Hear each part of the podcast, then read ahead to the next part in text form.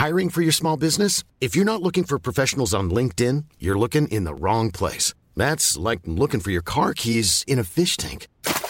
LinkedIn helps you hire professionals you can't find anywhere else, even those who aren't actively searching for a new job but might be open to the perfect role. In a given month, over 70% of LinkedIn users don't even visit other leading job sites. So start looking in the right place. With LinkedIn, you can hire professionals like a professional. Post your free job on linkedin.com slash people today. Bonsoir à tous et bonsoir à toutes. Bienvenue dans Punchline ce soir sur CNews. Une cérémonie digne et émouvante en hommage à Lola s'est tenue en début d'après-midi à Villers, dans le Pas-de-Calais. Les parents de la jeune fille de 12 ans, de la fillette de 12 ans, assassinée dans des conditions effroyables à Paris, étaient entourés de leurs amis, de leur famille. Certains témoignages étaient bouleversants. On les entendra ce soir. Parmi les hommes politiques présents, Gérald Darmanin, le ministre de l'Intérieur, qui a été invité par le père de Lola. De leur côté, les enquêteurs tentent toujours de retracer le parcours erratique de la principale suspecte qui est incarcérée à Fresnes. On fera le point sur ce que l'on sait ce soir. Nous sommes avec euh, Jonas Haddad, avocat, euh, qui est sur ce plateau. Bonsoir, à vous. François Pupponi, ancien député, merci de nous avoir rejoints. Inès Gauthier, psychologue. Bonsoir, merci d'être avec nous. On aura besoin de comprendre avec vous D'abord, ce qui se passe pour le travail de deuil des parents, et puis après, du côté de la principale suspecte. Eric Revel, journaliste, est là aussi. Merci, Eric. On va commencer donc par euh, ces centaines de personnes, proches, élus et anonymes, qui se sont rendus cet après-midi à Lillers, dans le Pas-de-Calais, pour les obsèques de la petite Lola. On voit ici sa maman, ses parents, ses deux frères, Kevin euh, et euh, Thibaut et Jordan, pardon, qui étaient extrêmement émus. on va écouter les mots qu'ils ont employés lors de cette cérémonie, comme nous le raconte Kinson. Le cercueil orné d'un bouquet de fleurs blanches est porté à l'intérieur de l'église. Il est suivi par les parents, les frères et les proches de Lola.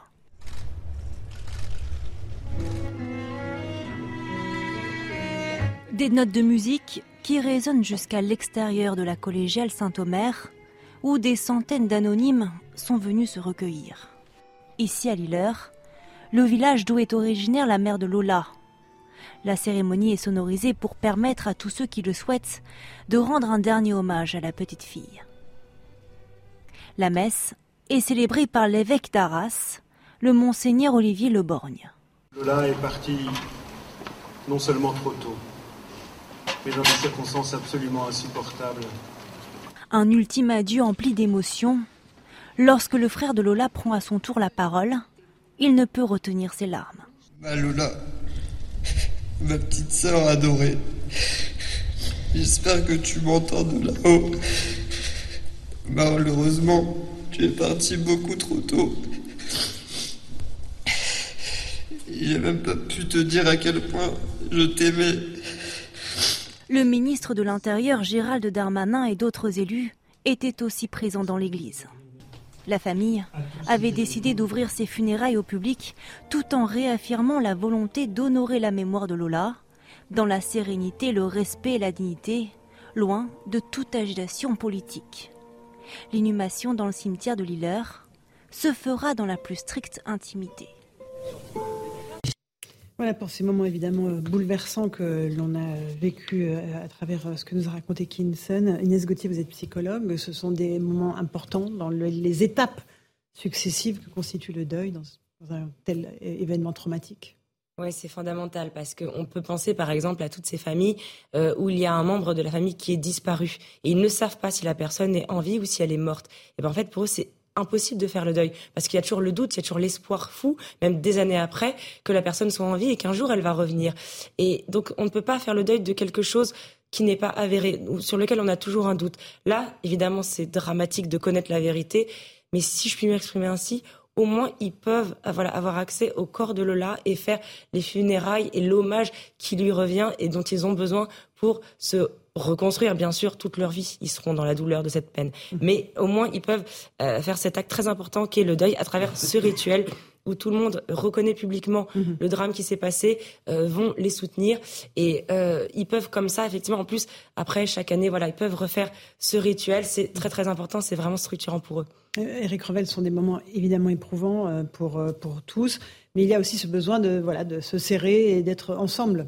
Oui, oui, c'est témoignage, c'est d'une tristesse infinie, absolue. Mhm. Enfin, il n'y a pas beaucoup de, mots à rajouter. Quand je vois le, visage de Lola, j'ai cette formule, c'est un visage juvénile à jamais, et en même temps, c'est euh, le symbole de l'innocence face à la barbarie. Euh, elle symbolise à l'insu de son plein gré tout ça. Euh, mais que dire de plus face à une famille qui est déchirée, qui est par terre, qui s'en remettra sans doute jamais. Et puis les mots du frère sont, sont, sont oui, tristesse infinie. Moi, je, par décence presque, j'ai rien envie d'ajouter de plus. Laurent, je suis désolé, mais on est, euh, on est sous l'émotion, quoi. Ça, parce que, parce que on, on peut très bien euh, se substituer à cette famille. On peut, enfin, ça a été ah dit, redit. On peut se mettre à sa place. Mais, mais oui, oui. Bah, bah, C'est-à-dire que quand on écoute le frère, on est pratique. Enfin, moi, j'étais très touché parce que je me dis que j'aurais pu entendre. Euh, dans ma famille proche ou plus lointaine, des gens commenter de la même manière avec des sanglots dans la voix. Donc, euh, oui, on, euh, pas grand-chose à rajouter d'autre. Jonas Haddad, euh, quel sentiment?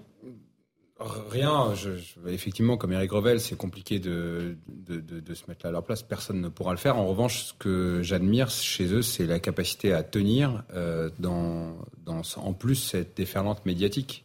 Alors, mm. naturellement, c'est le rôle de, des médias de devoir en parler, vu, la teneur de ce qui s'est passé et l'atrocité de l'acte.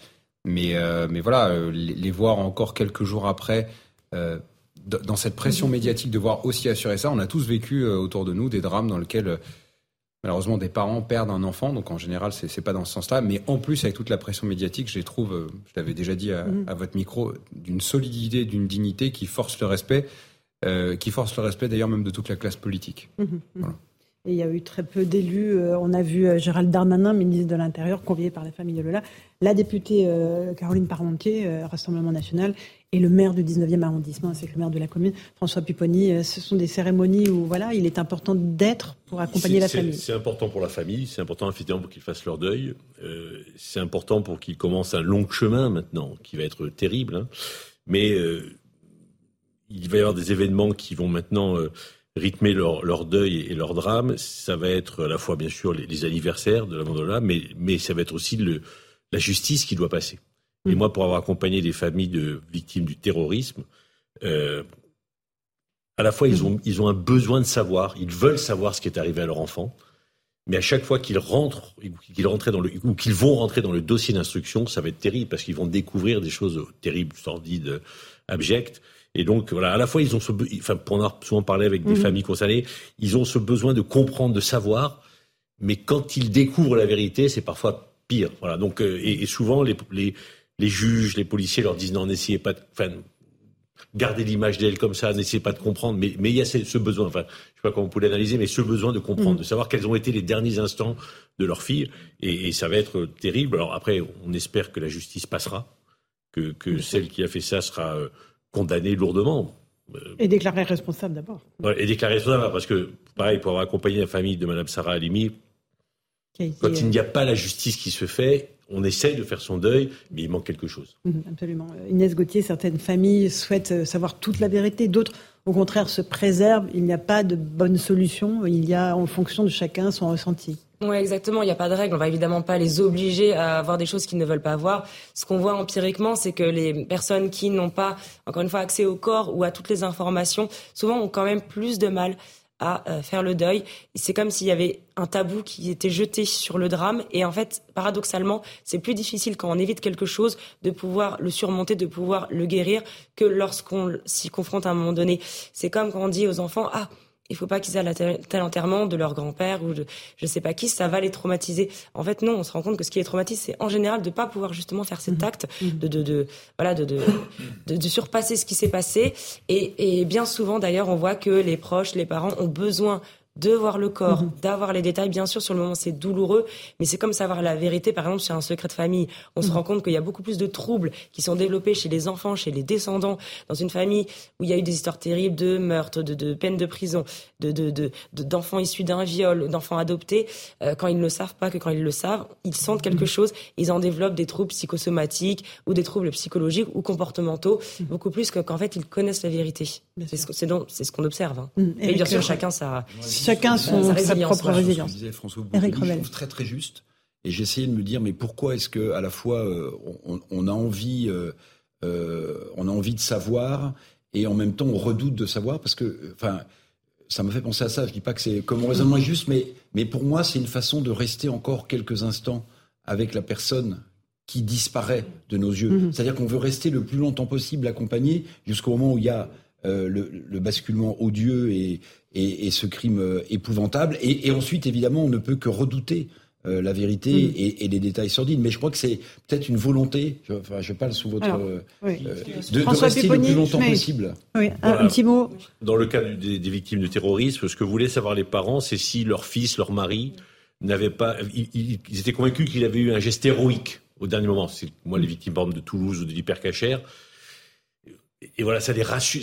quelque part, ça pouvait les rassurer qu'au dernier moment, leur fils ou leur, leur mari, dans le cas présent, avait fait un geste héroïque pour essayer de d'attraper le, terroriste, de sauver les enfants.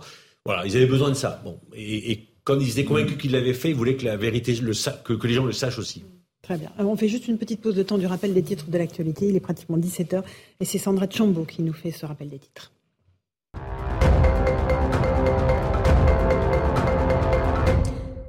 Budget 2023, le Rassemblement national votera la motion de censure de la NUPES et ce en des termes acceptables. L'annonce a été faite par Marine Le Pen. Elle évoque l'intérêt national. Depuis cet après-midi, Elisabeth Borne fait face à une double motion de censure en cause l'article 49.3 de la Constitution, activé deux fois par la Première ministre. Les grévistes CGT de la raffinerie Total Énergie de Fézin réclament un médiateur de la République. Ils souhaitent une réelle négociation avec la direction, mais pour cette dernière, elle sont terminées avec l'accord du 14 octobre dernier. Ce site dans le Rhône et celui de Gonfreville, en Seine-Maritime, sont les seuls encore touchés par la grève. Rishi Sunak remporte la course à Downing Street. Il a été désigné par les conservateurs britanniques pour devenir Premier ministre. Son unique concurrente, Penny Mordaunt, a obtenu 90 soutiens sur les 100 requis. Elle a reconnu sa défaite, apportant sur Twitter son plein soutien au nouveau chef de gouvernement. L'Ukraine est entrée dans la phase finale de la fabrication de sa bombe sale. La Russie l'affirme et dénonce une provocation. Selon elle, le but est d'accuser Moscou d'utiliser des armes de destruction massive et de lancer une campagne anti-russe dans le monde. Kiev et ses alliés occidentaux démentent l'information. Merci beaucoup Sandra Chombo pour ce rappel des titres de l'actualité. Il est 17h, on va tout de suite partir à, Lillers euh, dans le Pas-de-Calais, rejoindre l'une des équipes de CNews, Thibault Marcheteau et Laurent Sélarié. Euh, vous étiez sur place lors de cette cérémonie émouvante, on l'a dit, il y avait beaucoup de monde aussi euh, qui ne connaissait pas Lola, mais qui, ces gens ont souhaité venir se rassembler autour de la famille. C'est cela Thibault Effectivement, Laurence, on a passé, nous avons passé toute la cérémonie aux côtés d'anonymes qui ont parfois fait plusieurs heures de route parce qu'ils tenaient à être présents.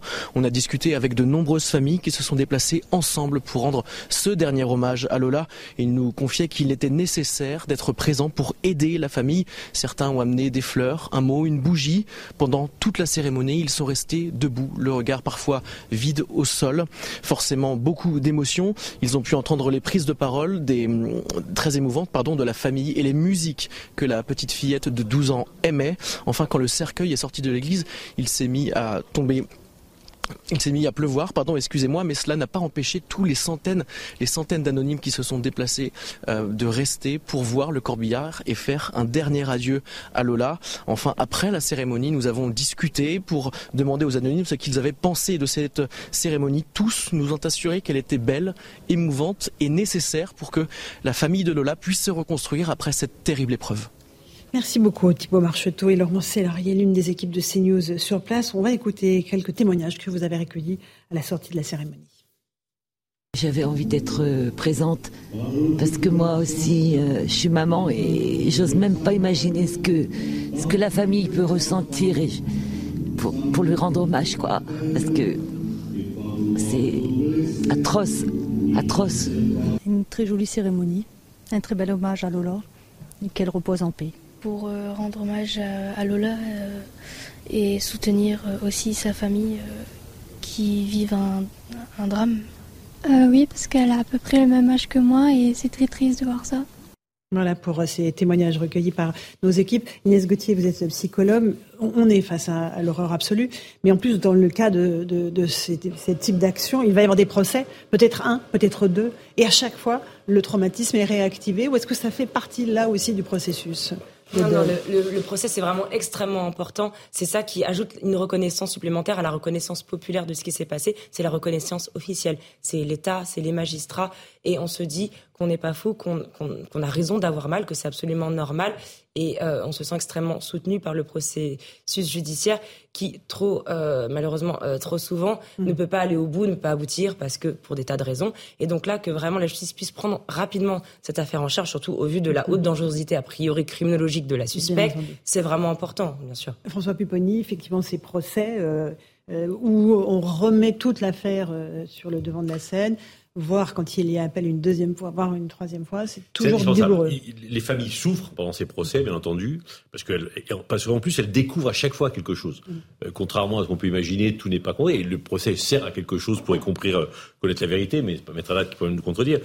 Et les familles ont besoin de ça. Ça leur fait du mal, mais elles ont besoin, et surtout elles ont besoin d'une condamnation. Mhm. C'est-à-dire qu'elles veulent quelqu'un qui est condamné, mhm. et elles savent qui est responsable de la mort de leur enfant dans le cas présent. C'est indispensable pour elles. Alors, pour se reconstruire, faire leur deuil, et puis surtout que justice soit faite. Voilà. Si elles n'ont pas ça, il leur manque toujours quelque chose. Jonas Haddad bah, en fait, vous qui êtes euh, avocat, qui bah, suivez ces, ces processus. Vous, vous, parliez de rituel tout à l'heure. Le, le, rituel de la justice sera un rituel comme un autre de notre civilisation. En fait, euh, là, on voit bien dans la dignité des prises de parole, des gens qui s'expriment, la différence entre la civilisation et la barbarie. La barbarie, c'est ce qu'on a vu, en tout cas de ce qui va s'avérer peut-être au cours de l'enquête, et euh, cette dignité. Et la civilisation aussi, c'est la justice. Euh, la justice, ça empêche que la loi du talion, et donc immédiatement, dans des civilisations qui ne sont pas développées comme la nôtre, eh bien dans ce cas-là, ce qui serait passé, c'est qu'il y aurait eu un lynchage de la personne qui aurait été soupçonnée de l'avoir fait. Et contrairement à ce que j'ai entendu sur certaines antennes ces derniers temps, euh, oui, la justice, ça prend du temps. Mais parce que la justice, ça prend du temps, parce qu'il faut équilibrer, il faut regarder si effectivement c'est avéré ou pas, la chaîne des responsabilités. Est-ce que la personne qui a, par exemple, fourni une assistance à, euh, à, la, à la, suspecte mhm. était vraiment responsable ou pas euh, Peut-être que les parents, eux, veulent vraiment que toute la chaîne de responsabilité soit punie. Donc oui, ça prend du temps, mais ça fait partie de nos rituels de civilisation. Et enfin, dernier point, je le dis aussi par rapport à, l'emballement qu'il y a pu avoir sur les réseaux sociaux. On voit bien que finalement, le fait qu'on en ait parlé, ça provoque également ça. Mhm. Et je me souviens au début euh, euh, de, cette affaire, on, en parlait ensemble, les gens disaient oui, mais faut vraiment pas trop en parler, ce n'est qu'un fait divers. Non, ce n'est pas qu'un fait divers, et on sent bien qu'il y a une émotion qui étreint globalement la société, et que si cette émotion, elle ne veut pas se transformer en guerre de, tous, les uns contre les autres. Il faut ces rituels et, la justice en est un.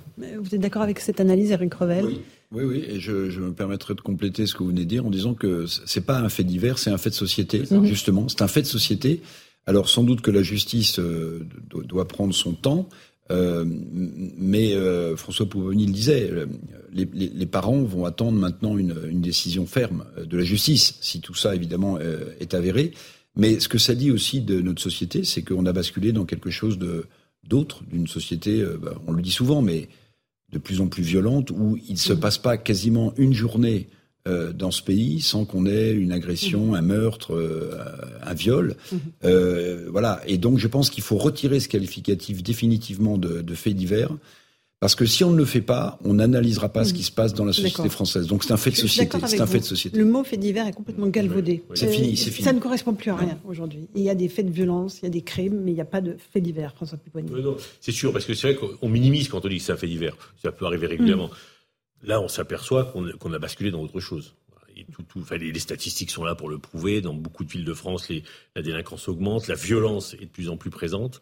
Donc, il, se passe un phénomène de société mm-hmm. euh, depuis plusieurs années, mais pense que la période post-Covid ne fait qu'aggraver tout cela. Les, un certain nombre de personnes qui ont des problèmes de troubles psychiatriques décompensent complètement. Enfin, on voit bien. Et donc, ce n'est pas que, que des problèmes de faits divers, c'est des problèmes de société. Et donc, comme c'est des problèmes de société, il faut qu'on, il faut que la société, il faut que les institutions fassent face à tout ça et apportent des solutions. Parce que dire que c'est un fait divers, ça veut dire que bah, c'est arrivé, ça peut recommencer. On ne peut globalement rien y faire parce que c'est une personne perturbée qui l'a fait. Non, je pense que ça va au-delà de cela. Et donc, il faut qu'il y ait une prise de conscience. Et puis après, il faut surtout qu'il y ait des réactions. Bien sûr, absolument. Euh, on va juste rejoindre sur place euh, à Lillers Marine Sabourin et Olivier Gangloff, la deuxième équipe de CNews, euh, qui a assisté à, la cérémonie en la collégiale Saint-Omer à Lillers. Très émouvante, évidemment, avec des témoignages des plus proches de Lola. C'est bien cela, Marine Oui, Laurence, énormément euh, d'émotions. Nous avons vu ces visages fermés, certaines personnes en pleurs. Et donc, vous le voyez sur les images d'Olivier Gangloff, hein, tous ces bouquets qui sont encore euh, devant la collégiale euh, Saint-Omer. Alors, nous avons entendu quelques musiques dansantes à la fin de la cérémonie. Les trois cafés gourmands à nos souvenirs, puis la Mordidita de Ricky Martin, la Gofa Lolita. Ce sont des musiques dansantes hein, sur lesquelles, eh bien, danser Lola il y a encore quelques temps. Alors, on a vu hein, des petites filles du même âge que Lola pleuré en sortant euh, de cette cérémonie. On a vu euh, des proches hein, qui, sont sortis les larmes aux yeux euh, sur la prière de Georges Brassens. Donc je vous le disais, énormément d'émotions autour de, autour de nous depuis le début de la cérémonie à 14h30. Nous avons entendu hein, la tante de Lola au début qui s'est exprimée. Elle, elle s'est adressée à Lola en lui disant Nous te regardions il y a quelques jours, nous pensions que ton fort caractère te ferait gravir des montagnes. Ta bonté n'avait pas de limite, elle était naturelle. Ton départ nous dévaste, nous, nous anéantit notre chagrin est immense. Et puis enfin, nous avons entendu euh, son frère Thibault, son grand frère, qui s'est exprimé. Il espérait que Lola l'entende hein, de là-haut. Il espérait avoir été assez présent euh, pour elle et, qu'il n'avait pas eu le temps de lui dire à quel point euh, il l'aimait. Il lui a dit Tu vas me manquer, Lola tu vas nous manquer. Lola, la petite de 12 ans qui est décédée le 14 octobre dernier. Beaucoup Marine Sabourin. Olivier Gangloff, merci à toutes les équipes de CNews qui euh, suivent depuis des jours euh, cette euh, terrible affaire de Lola. on, va juste essayer d'avancer un petit peu pour comprendre ce qui se passe là du côté de la famille, mais aussi ce qui se passe du côté de la principale suspecte. elle est actuellement toujours incarcérée, évidemment, à la prison de Fresnes. Il y a encore un certain nombre de zones d'ombre autour de sa personnalité, du parcours qu'elle a effectué ce jour sinistre. Noémie Schulz est avec nous. Noémie, expliquez-nous quelles zones d'ombre sont encore à éclaircir. Oui, Laurent, c'est parmi les zones d'ombre euh, la question de l'enchaînement des faits. Comment la suspecte a-t-elle convaincu Lola de la suivre depuis le hall jusqu'à l'appartement euh, de sa sœur? Que s'est-il passé au sous-sol de cette résidence où les policiers ont retrouvé une arme blanche, du scotch et des traces de sang? La question aussi du mobile reste toujours à, déterminer. La suspecte en garde à vue a évoqué un différend avec la mère de Lola, gardienne de cette résidence, qui aurait refusé de lui donner un passe euh, vigique. Les enquêteurs vont devoir s'assurer que cet échange-là a bien eu lieu. Euh, pourquoi les chiffres 1 et 0 ont-ils été inscrits euh, euh, sous les pieds de Lola avec ce qu'a dit en tout cas la suspecte en garde à vue avec du vernis à ongles rouges? Voilà les, les questions qui se posent. Et puis il y a aussi un point très important qui est la question de l'état psychique, psychiatrique de la suspecte. Ça, ce ne sont pas les policiers qui vont pouvoir répondre à cette question, mais bien sûr les médecins, les psychiatres qui vont l'examiner. Son discernement a-t-il pu être altéré au moment des faits? Comment cette femme de 24 ans qui n'était pas connue ni de la police ni de la justice, à part comme victime elle-même de violences conjugales en 2018. Comment cette femme de 24 ans a-t-elle pu euh, commettre un, acte avec une telle euh, sauvagerie sans chercher à, se cacher ensuite, sans chercher à maquiller son crime? Elle s'est promenée dans le quartier avec la caisse dans laquelle se trouvait euh, Lola. Elle a même interpellé des gens dans la rue. était-elle en pleine possession de ses moyens psychiques ou alors son jugement était-il altéré, voire aboli? Cette question-là, bien sûr très délicate, ce sont des médecins, des psychiatres qui devront la trancher. En tout état de cause, pour le moment, son état est jugé compatible avec euh, un maintien en détention puisqu'elle est toujours à la prison de Fresnes. Merci beaucoup pour ces précisions importantes, Noémie Schulz. Effectivement, euh, Inès Gauthier, vous, vous êtes psychologue. Il va falloir déterminer euh, le niveau de discernement qu'avait cette femme au moment des faits. Oui, alors les niveaux de discernement, alors déjà, j'insiste que les Français se rassurent parce qu'ils disent tous, oh, mon Dieu, si on dit qu'elle est irresponsable, alors on va la relâcher dans la nature et puis en gros, on la laissera tranquille. Absolument pas. Hein. C'est-à-dire que déjà, donc soit le discernement était intact et donc évidemment, elle est euh, jugée euh, responsable mhm. pleinement de ses actes. Dans tous les cas, elle sera jugée coupable. C'est juste qu'on détermine euh, son état psychique pour lui donner la meilleure orientation possible pour qu'elle soit le moins dangereuse possible pour la société. Mmh. Donc en fait, soit en unité fermée avec des soins psychiatriques euh, à vie, si possible, soit euh, évidemment en peine de prison, parce que si elle va en prison alors qu'elle a un trouble psychiatrique avancé, évidemment elle sera pas soignée, elle ressortira, elle sera tout aussi dangereuse qu'avant. Donc c'est pour ça qu'il faut l'orienter au meilleur endroit. Mais si le discernement est déclaré comme altéré, c'est-à-dire légèrement en état de conscience modifié, pas totalement consciente de ce qu'elle faisait, mais un mmh. petit peu quand même, elle reste punissable mmh. Condamnable. C'est important de le préciser quand même, parce qu'on se dit, ah oui, altéré ou aboli, ça y est, on la laisse tranquille. Absolument pas. Discernement altéré, elle a aussi une peine judiciaire. C'est vraiment que quand le discernement est aboli, que la personne ne va pas en procès parce qu'on estime qu'en fait, elle va rien comprendre et que ce sera pas vraiment mm. utile pour elle. Mais par contre, on la reconnaît coupable quand même, on reconnaît sa culpabilité, c'est important pour les mm-hmm. victimes. Et ensuite, elle est obligé d'aller se faire traiter en soins intensifs. Mmh. Et donc, je, je précise aussi que en fait, l'irresponsabilité pénale, c'est rarissime, c'est moins de 1% des cas. Mais ça arrive. Ça arrive, évidemment, mais si ça arrive, si ça a été décrété par les experts qui s'occuperont du dossier, c'est qu'ils estimeront que ce sera la meilleure orientation pour elle et pour la société. Hein. François Pupponi. Oui, je, je à la fin, c'est le juge d'instruction qui décide. Hein. Mhm. Les psychiatres donnent un avis. Dans l'affaire euh, Alimi, les psychiatres avaient donné un avis en disant que le discernement n'avait pas été altéré complètement et donc qu'il pouvait être jugé. Et c'est la juge d'instruction qui a dit, qui a demandé une contre-expertise et après qui a dit, bah moi je dis non. Son, son discernement n'avait pas été altéré, il ne sera pas jugé. Donc, résultat des courses. Il a été. Euh, résultat des courses, il n'a pas été jugé. Il a été mis en hôpital psychiatrique. Mhm. Mais au bout d'un an ou deux, les psychiatres ont dit bon, nous, il a eu une bouffée délirante. Il n'a plus de bouffée délirante, donc il peut sortir. Donc il est sorti au bout de deux ben, Il sort régulièrement, il revient dans le quartier, il a des permissions, et l'hôpital psychiatrique n'est pas une prison. Donc quand les psychiatres disent, bah, au bout de deux ans, nous on considère qu'il est soigné et que bah, voilà, il va mieux, et eh ben ils le libèrent. Alors après, on trouve des subterfuges pour qu'il reste, effectivement, parce que parce que parce que ça choque tout le monde. Mais juridiquement parlant, si les psychiatres décident au bout d'un an qu'il est qu'il est guéri, eh ben, il n'a aucune raison de, rester dans l'hôpital psychiatrique. Mmh, Jonas Sadat, c'est inquiétant. Oui, bah, en fait, je suis assez étonné du traitement médiatique euh, du départ. On a l'impression qu'il y a un prérequis sur le fait qu'elle soit irresponsable. Qui a parlé de quoi que ce soit? Comme indice qu'elle mmh. soit irresponsable. En réalité, pourquoi psychiatriser ce cas? Voilà, je, je, moi je comprends pas. La réalité, c'est que vous avez eu euh, des tueurs en série, des meurtriers, qui sont, alors là pour le coup, quand on utilise ce terme de psychopathe, c'est-à-dire qu'en haut, ils ont une volonté de faire mal de blesser, de heurter, mais qui sont pleinement conscients de ce qu'ils sont en train de faire. De ce que j'ai cru comprendre, dans la garde à vue, elle a été jugée apte à faire une garde à vue. Donc, euh, dans d'autres affaires que j'ai pu traiter, les personnes, on ne pouvait même pas les mettre en garde à vue. Là, ça a été le cas. On ne parle pas de traces de stupéfiants, donc la notion de bouffée délirante est même pas, est même pas présente. Euh, on a vu, alors après ça veut rien dire, hein, parce que sur les réseaux sociaux, euh, vous savez, c'est jamais proche de la réalité, mais en tout cas c'est l'image qu'on veut projeter. On a vu quelqu'un qui a l'air plutôt consciente. Les témoignages qui ressortent des, salles d'audience de la part des journalistes, c'est effectivement quelqu'un qui est euh, qui arrive à tenir le regard avec les journalistes qui sont présents, etc. Donc en fait, je, je, vois même pas pourquoi on se pose pour l'instant la question. Je pense qu'il faut qu'on passe tout de suite à la phase de savoir euh, quel est le mobile, mhm. euh, quel est le motif, qui sont les complices, euh, et, et, comment on peut punir. Voilà, euh, parce que attention, là-dedans, il s'agit aussi de, de, de, de procès et d'audiences qui sont très influencés par l'opinion publique. Euh, on va certainement, enfin, c'est quasi, quasi certain euh, qu'on va aller en cour d'assises, mhm. et il y aura forcément donc des jurés qui euh, sont qui, qui restent des, des, des, hommes et des femmes de chair et de sang.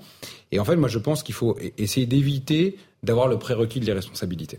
Absolument. Éric Revel. Euh, oui. Euh, en même temps, ce sont les expertises psychiatriques qui vont décider de tout ça dans les prochains jours. Oui, alors euh, justement, vous avez raison de le rappeler. Il y, a, des jurés populaires qui vont, qui vont sans doute, enfin, s'il y a cour d'assises qui seront là.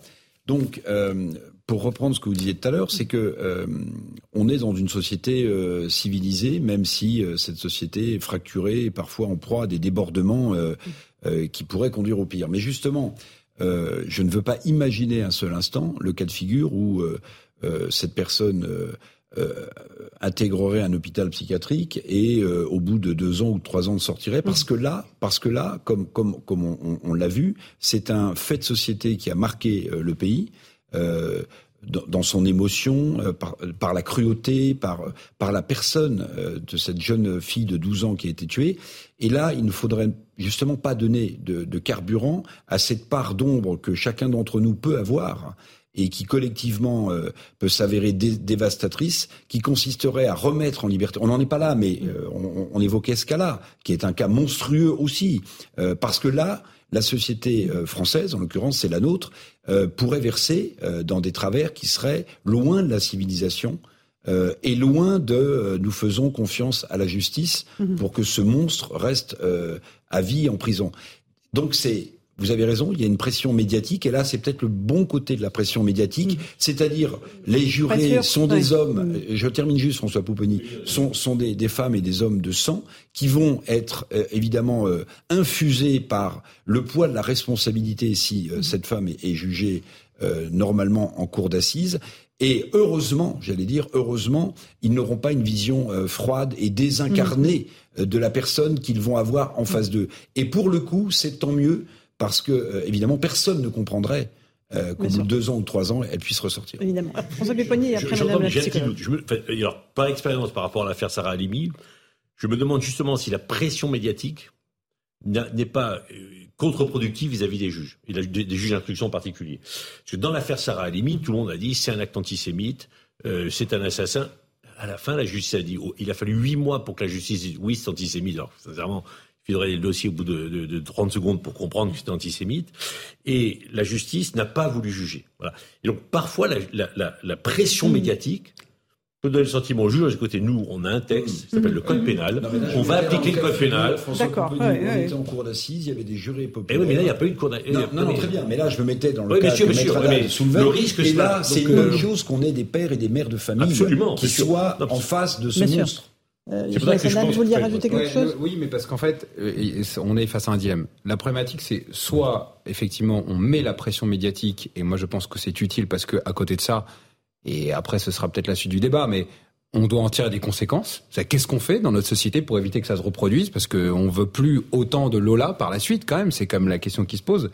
Euh, ou alors on ne dit rien en essayant de préserver, si vous voulez, euh, la décision finale euh, des magistrats en leur laissant faire tranquillement leur travail. Mais dans ce cas-là, on crée, et ce que, ce que disait tout à l'heure Eric Revel, une forme très forte de frustration. Et de frustration qui peut se retourner par de la justice privée, qui peut se retourner parce que les gens se disent Ah, encore quelque chose qu'on essaye de mettre sous le tapis, alors qu'en réalité, on subit ça. Donc moi, je pense que finalement, il est plus sain euh, d'en parler, de, euh, quitte à ce qu'il puisse y avoir euh, des revers de la médaille, parce que des magistrats se sentent sous la pression médiatique, mais c'est une pression médiatique qui est saine, en fait. Oui, mais c'est pour ça que moi je suis pour, mais alors, on avait même proposé, après l'affaire Sarah Limi, qu'on change la loi, pour que ça ne soit pas une juge d'instruction aidée par d'autres magistrats qui décident seuls, mais que ça soit un tribunal qui dise oui, le discernement est altéré ou non, il n'était pas. C'est une solution de demander à un jury populaire est-ce que mm. ce jour-là, vous considérez que mm. son, son, ah, discernement est attiré encore, euh, Voilà. Et donc, au, mais au moins, il y a un procès. Mm. Et au moins, c'est le, entre guillemets, le peuple français qui décide. Et que c'est pas un, juge d'instruction, qui décide de le faire tout seul. Euh, Inès Gauthier, encore un mot sur ce, ce, meurtre terrible. Pourquoi il a tant choqué les Français? Par la personnalité de la victime, évidemment, son âge, son innocence, et aussi euh, par la personnalité de la principale suspecte? Bah oui, c'est-à-dire qu'il y a un diptyque. D'un côté, effectivement, tout le monde s'identifie à euh, Lola, soit parce que ça pourrait être une camarade de classe, soit parce que euh, effectivement on est parents et on se dit ça pourrait être ma fille, euh, mon fils, ou ma voisine, parce qu'évidemment il y a tous les gens de l'immeuble, du quartier, du collège. Donc il y a un côté un sentiment de proximité qui émeut évidemment beaucoup plus que si ça se passe, on le sait, hein, très très loin de nous, il y a très longtemps, etc. Donc là, il y a une identification du côté de la victime qui émeut les Français. Et puis effectivement, il y a la bizarrerie et le côté extrêmement violent et sordide, donc le caractère exceptionnel du mmh. meurtre. Mmh. Il faut aussi rappeler que ce sont les meurtres de ce type, très exceptionnels, comme ça, très spectaculaires, mmh. qui sont mis en avant dans les films et dans les médias. C'est-à-dire qu'en fait, des crimes et des meurtres, bah, malheureusement, il y en a souvent, ils sont pas forcément aussi bizarroïdes ou exceptionnels, et donc on, on les médiatise pas. Euh, et donc c'est. Moi, je dirais barbare, bizarroïde. Oui, oui. Barbare. Non, bizarre dans, le côté effectivement un petit peu ésotérique. C'est quand, quand je dis bizarroïde, c'est dans ce sens-là. Évidemment, le côté barbare, euh, sauvage, violent bien évidemment. Et euh, je voulais juste revenir un, mot sur effectivement les expertises. C'est très important de le souligner. La fonction des expertises psychiatriques et psychologiques. Euh, alors je précise, moi je ne fais pas d'expertise. J'étais enquêtrice de personnalité, donc je devais retracer en cours d'assises le parcours de la personne uniquement pour comprendre dans quel contexte elle a grandi et s'intéresser un petit peu à euh, qui elle est. Mais en fait, effectivement, les juges d'instruction et le jury d'assises et le président de cour d'assises ne sont pas obligés d'en tenir compte. C'est eux qui les demandent, c'est eux qui vont demander des expertises. Je précise que c'est pas les psys qui se ramènent en disant oh les pauvres, il faut atténuer ce qu'ils ont fait, il faut chercher à les comprendre, mmh. parce que ça, c'est un peu le fantasme populaire. C'est pas possible de, de, Non, non, c'est pour vraiment faire le procès le plus euh, précis possible en termes de sanctions, encore une fois, et de où est-ce qu'on va, qu'est-ce qu'on va faire de cette personne, parce qu'il y a des personnes, mmh. je les ai vues, ils vont en prison, ils vont pas en thérapie, ils sortent, ils recommencent ils vont en thérapie alors qu'ils sont libres, en alternative et sous contrôle judiciaire à la prison. Euh, ils ne recommencent plus, ils ne récidivent plus à 95% d'entre eux. Donc en fait, la thérapie, ça aide quand c'est adapté. Et pour ça, c'est l'analyse de, des conditions, des facteurs déclencheurs euh, de, de, de l'acte mmh. qui va permettre de dire, OK, qu'est-ce qui est le plus adapté pour cette personne. Mais vraiment, ça, ça n'est pas à but d'atténuer ou de trouver des excuses. Je préfère le rappeler. Mais dans un cas comme ça, évidemment, il y a trouble à l'ordre public. C'est-à-dire rien n'est motif pour tout de suite été invoqué par le juge des libertés, Jonas Haddad. On ne peut pas remettre en, liberté une personne pareille. Non, non seulement on ne peut pas la remettre en liberté, mais en fait, la, problématique, c'est euh, qu'est-ce qui se passe dans la tête de cette personne une fois que les faits sont passés? C'est ça. Euh, parce que, en fait, c'est ça qui va être compliqué à apprécier, c'est que le, le, code pénal prévoit que c'est au moment des faits. Mhm. Sauf que les faits, ils sont continus. Je crois que ça dure euh, quasiment 24 heures. Elle fait un aller-retour, elle prend un Uber, elle prend un deuxième Uber, elle va chez un copain, elle retourne avec des mâles. Donc, si vous voulez, euh, si on arrive à démontrer que tout son discernement a été altéré pendant toute cette période-là, ça veut dire que globalement, cette dame est un, pense qu'il n'y a plus de doute, mais bon, on verra, que cette dame est un danger pour la société et qu'elle pourrait recommencer. Euh, et c'est là où, d'ailleurs, on a un vrai débat, mais, mais, mais euh, sociétal et, et, politique, sur la notion de dangerosité. Euh, une vision du droit pénal, c'est de dire il faut pas tenir compte de la dangerosité, il faut simplement condamner les gens lorsqu'ils mhm. passent aux actes.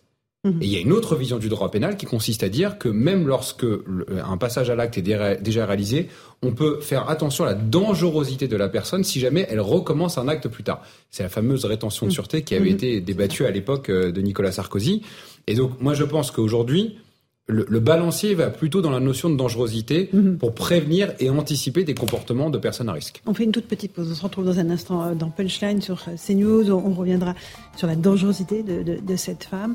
Euh, et puis on, évoquera le cas d'un viol à Marseille aussi, où le calvaire d'une femme a été, Dieu merci, interrompu par les policiers qui ont interpellé le suspect. A tout de suite dans Punchline sur CNews. 17h30, on se retrouve en direct dans Punchline sur CNews. Tout de suite, le rappel des titres de l'actualité avec Sandra Chambaud.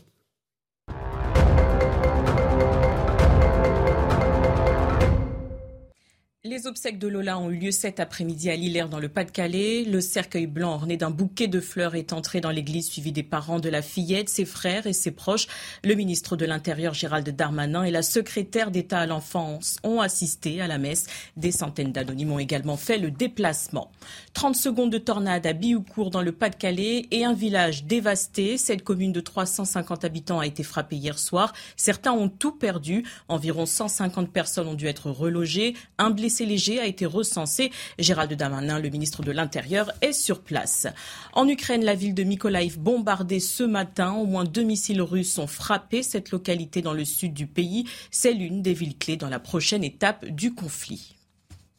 Merci beaucoup Sandra Chambo pour euh, ce rappel des titres de l'actualité. Avant de revenir euh, aux, questions euh, de sécurité, j'aimerais juste qu'on prenne la direction de l'Assemblée nationale où se trouve Florian Tardif. Bonsoir Florian, vous êtes avec Alice Delage.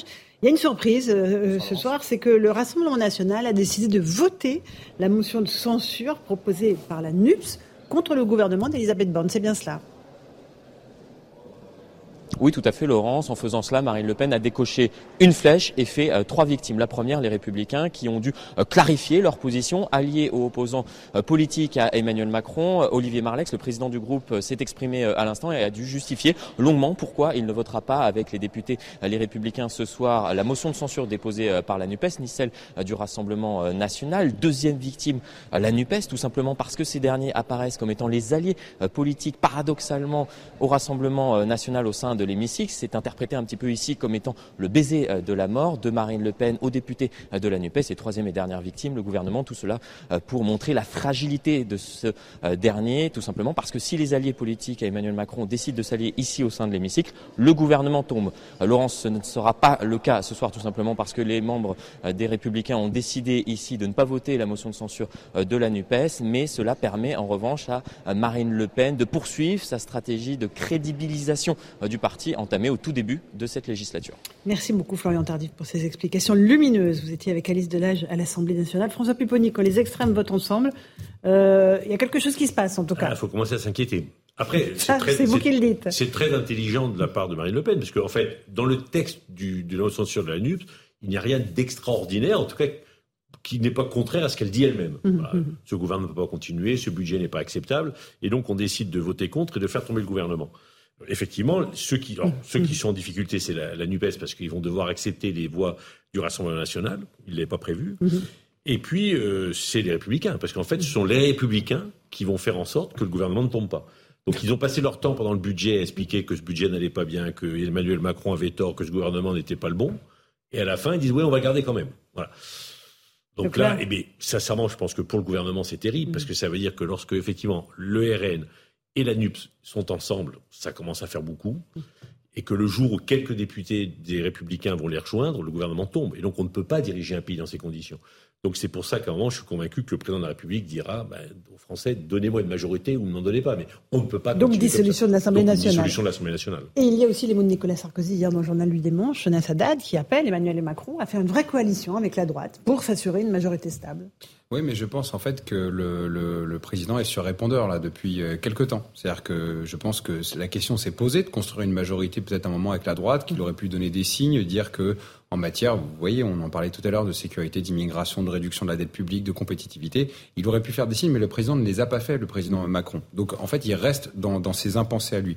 Deuxièmement, je ne serais pas aussi sévère que vous avec le député républicain que vous l'avez été, parce que quand même, se dire qu'on vote une motion de censure avec la NUPS, qui est euh, depuis euh, des mois et des mois dans une dérive euh, je sais même plus comment l'expliquer. On peut tout mettre dedans, islamo-gauchiste, intersectionnel, qui, dit clairement que si jamais il n'était pas élu à l'occasion des législatives, il continuerait avec un troisième tour dans la rue, qui appelle à renverser la République pour une sixième République, qui, qui s'acoquine avec des mouvements radicaux.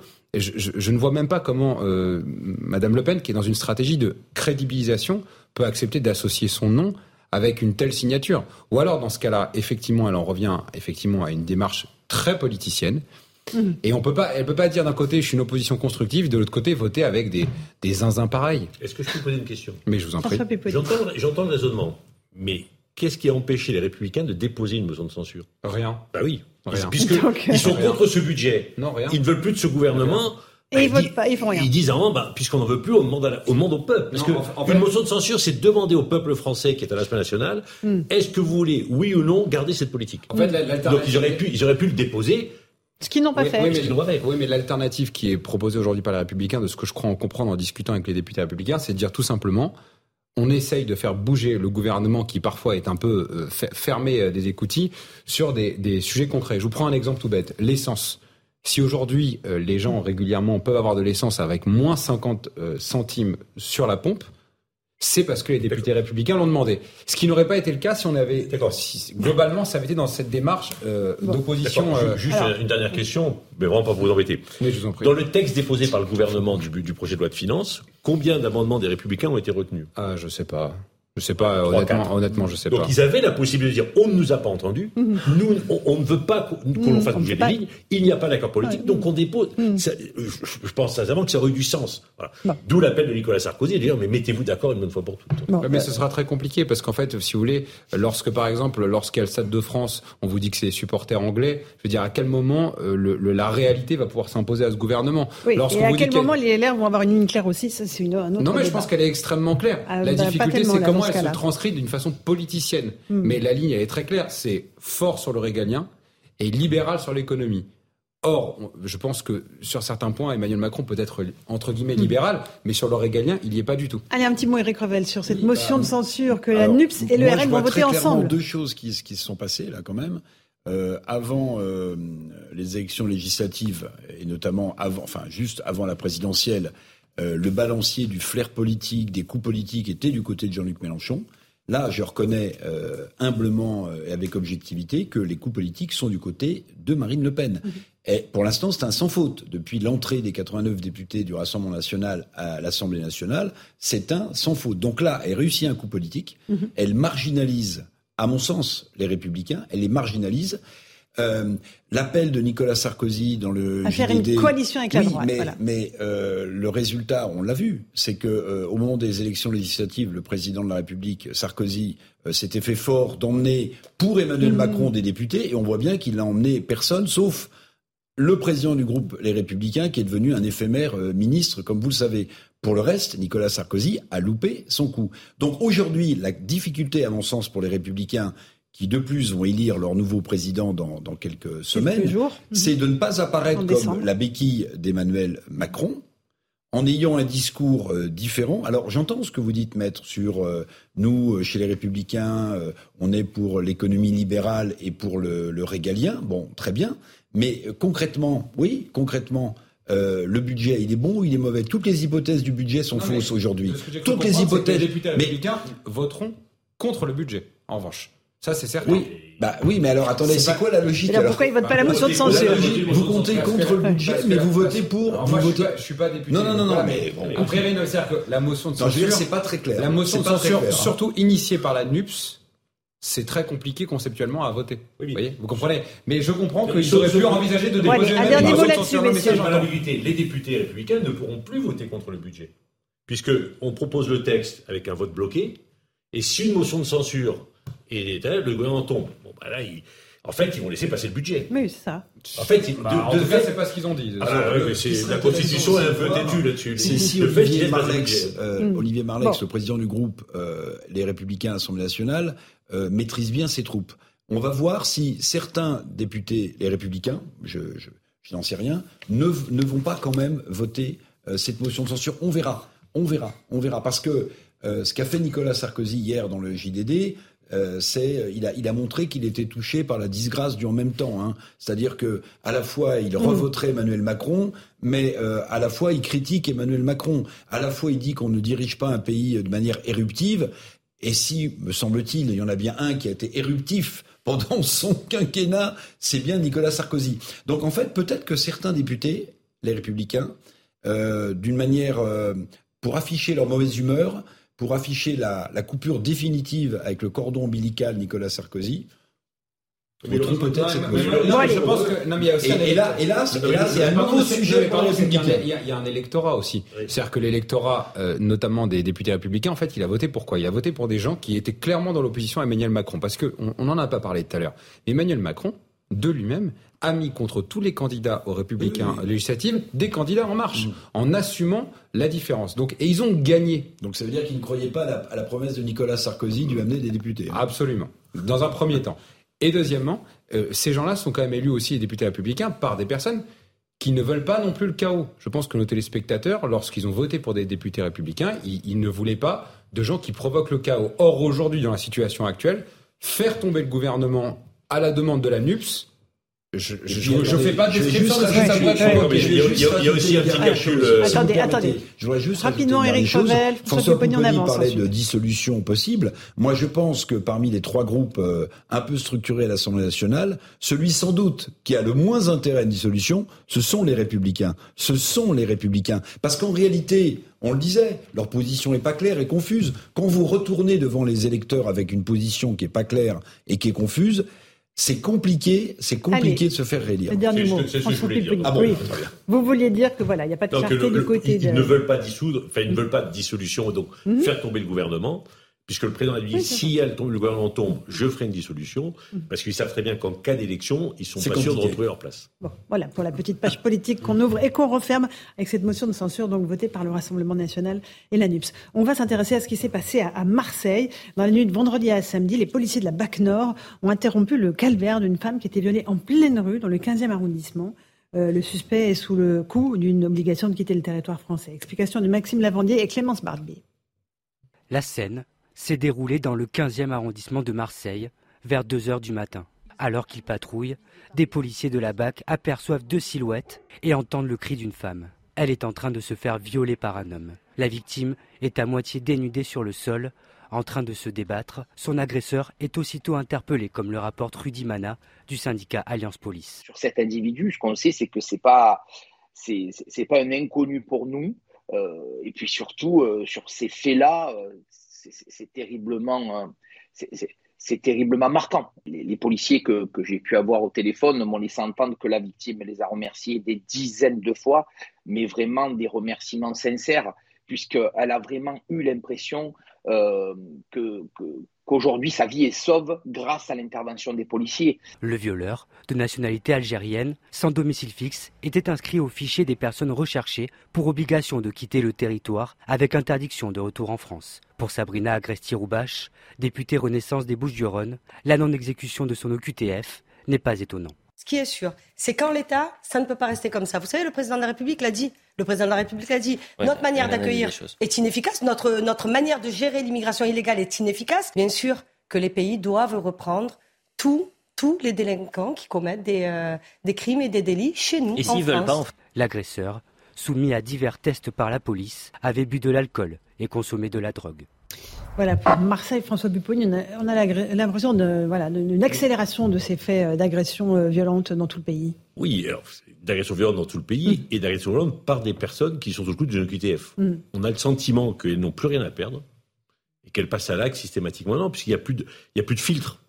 Il n'y a plus de barrière. Mm. enfin, la, la magistrate, la procureure du tribunal de Créteil, qui a été quasiment violée euh, sur la place publique en plein jour euh, à côté du tribunal, toujours un individu, algérien pour le coup, euh, euh, sous le coup du QTF, on, on sent que les, les barrières tombent. Enfin, c'est peut-être vous qui nous l'expliquerez mieux, mais voilà, qu'il y a un passage à l'acte maintenant, qui sont complètement désinhibés et qui- et qu'il n'y a plus de limite.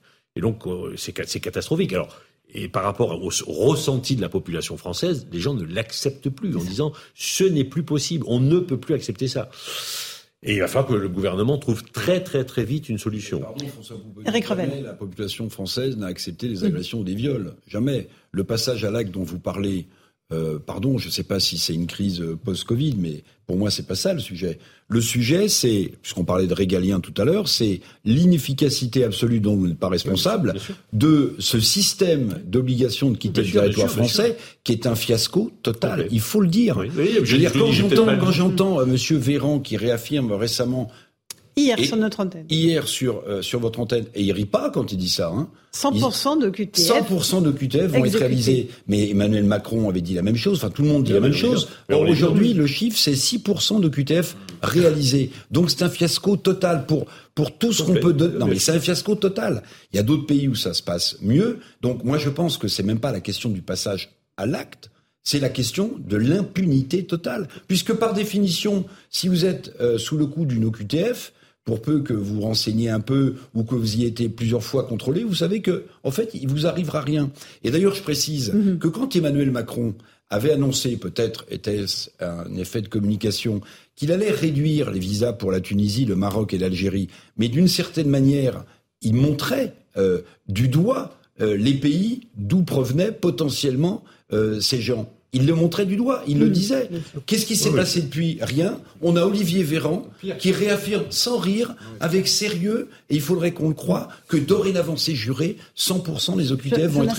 Ouais, après, je- je- je- qu'en fait, Gauthier. pour- pas pour noircir le tableau, mais vous dites il s'est rien passé. Non, la situation, je dirais même, c'est aggravé.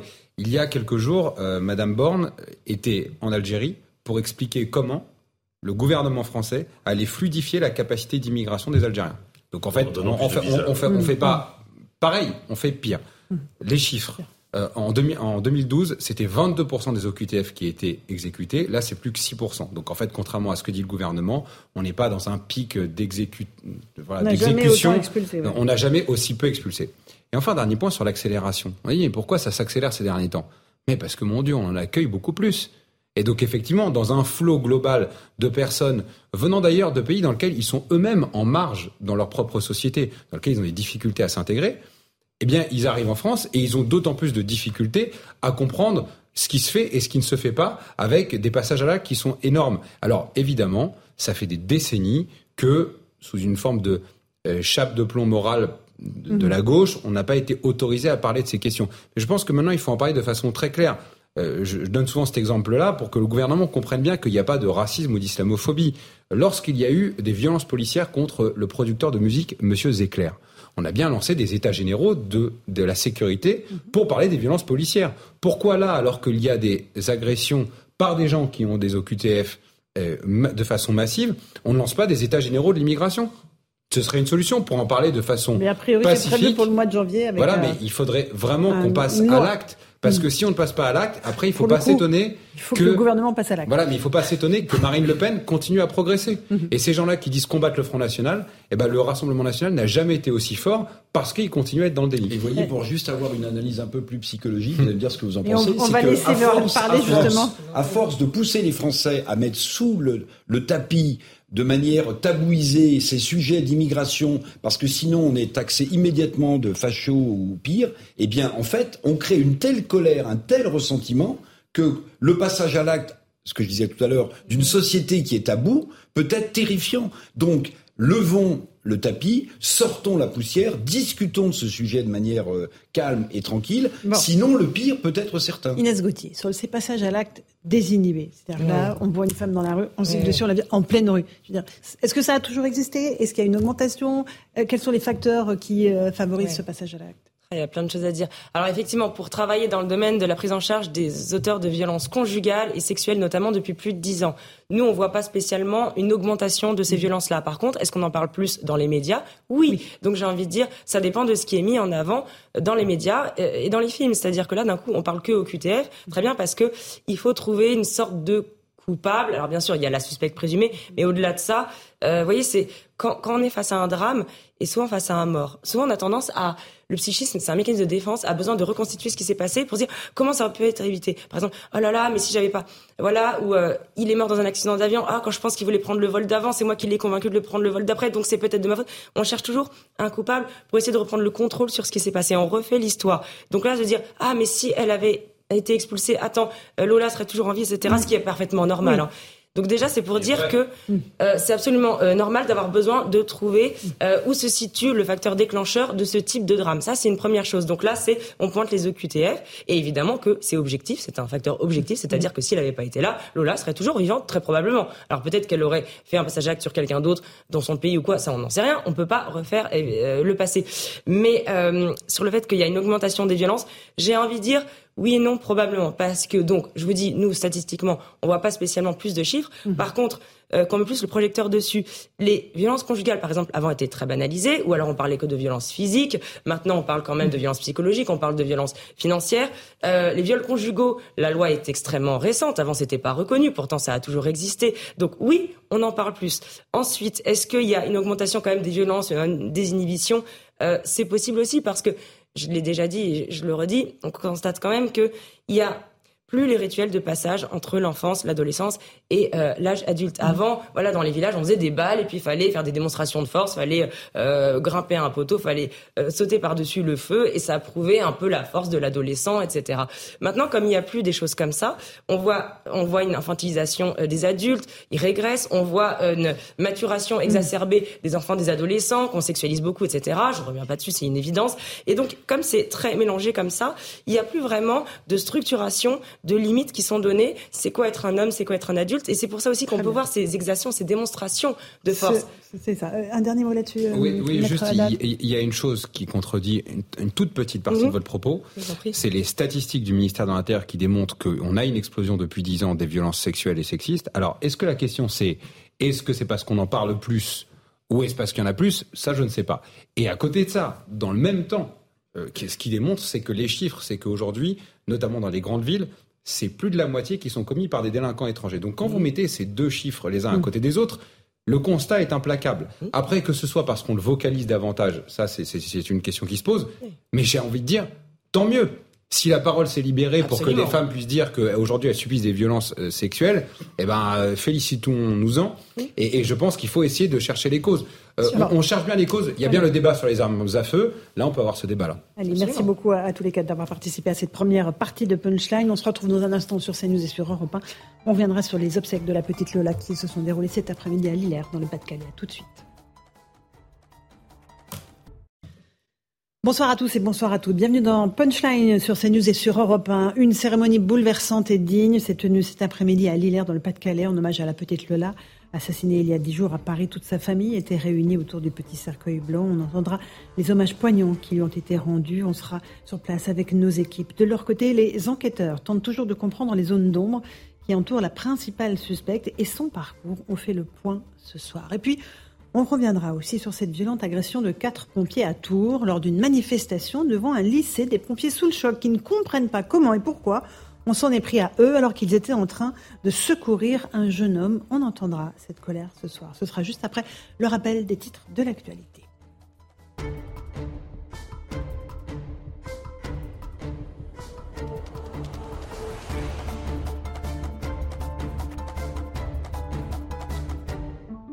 Il est 18h, bienvenue si vous nous rejoignez à l'instant sur Europe 1 et sur CNews. Les obsèques de Lola ont donc eu lieu cet après-midi à Lillers dans le Pas-de-Calais. Le ministre de l'Intérieur Gérald Darmanin et la secrétaire d'État à l'enfance Charlotte Cobel ont assisté à la messe. Des centaines d'anonymes ont également fait le déplacement. Ils ont tenu à rendre à la petite fille un dernier hommage. Écoutez-les. J'avais envie d'être euh, présente parce que moi aussi, euh, je suis maman et j'ose même pas imaginer ce que, la famille peut ressentir pour, pour lui rendre hommage, quoi. Parce que c'est atroce, atroce. Une très jolie cérémonie, un très bel hommage à Lola et qu'elle repose en paix. Pour euh, rendre hommage à, à Lola euh, et soutenir euh, aussi sa famille euh, qui vivent un, un drame. Euh, oui, parce qu'elle a à peu près le même âge que moi et c'est très triste de voir ça. Et on y revient dans un instant dans Punchline. Dans l'actualité aussi, le budget 2023, le Rassemblement national va voter la motion de censure de la NUPS. L'annonce a été faite par Marine Le Pen. Écoutez la chef de file du Rassemblement national. Le pays n'est pas présidé, n'est pas gouverné, n'est pas administré, il n'est même pas géré, il n'est plus tenu. Aucun patriote ne peut se satisfaire de cette dégringolade dans laquelle un pouvoir inconscient entraîne la patrie. Je vous l'ai dit, une motion de censure ne relève pas pour nous d'un jeu politique ni même d'une sorte d'exercice imposé. Elle est pour nous, lorsque les circonstances l'exigent, l'expression solennelle et responsable d'une défiance républicaine et démocratique face à un pouvoir gravement défaillant. De son côté, Emmanuel Macron a été reçu par le pape François au Vatican. C'est la troisième fois depuis qu'il est président. Il était accompagné de son épouse Brigitte au centre des discussions la guerre en Ukraine, les débats de société en France, notamment l'accueil des réfugiés et la question de la fin de vie. Rishi Sunak, euh, désigné prochain Premier ministre britannique, l'ancien ministre des Finances, a remporté la course à Downing Street. Il promet stabilité et unité face aux profondes difficultés, évidemment, de, de, son pays. À 42 ans, cet ancien banquier devient le plus jeune chef de gouvernement, mais aussi le premier d'origine indienne au Royaume-Uni. L'Ukraine est entrée dans la phase finale de la fabrication de sa bombe sale, c'est ce que Moscou affirme. Il dénonce une provocation. Le chef de l'état-major russe, Gerasimov, s'est entretenu avec son homologue américain. Mais Kiev dément et invite les experts internationaux à venir inspecter ces installations. Les coupures d'électricité sont imposées en tout cas dans plusieurs villes en Ukraine après les frappes russes. 30% des centrales sont endommagées. Euh, on va écouter les habitants qui sont contraints de s'organiser avec cette arrivée de l'hiver. Oui, notre maison a connu des coupures de courant programmées pendant plusieurs jours de 4 heures chacune. Que faire? Nous devons acheter des bougies. Nous devons nous préparer d'une manière ou d'une autre parce que les événements récents ont rendu la vie un peu difficile. Mais que pouvons-nous faire? Nous devons survivre aux conditions dans lesquelles nous nous sommes trouvés.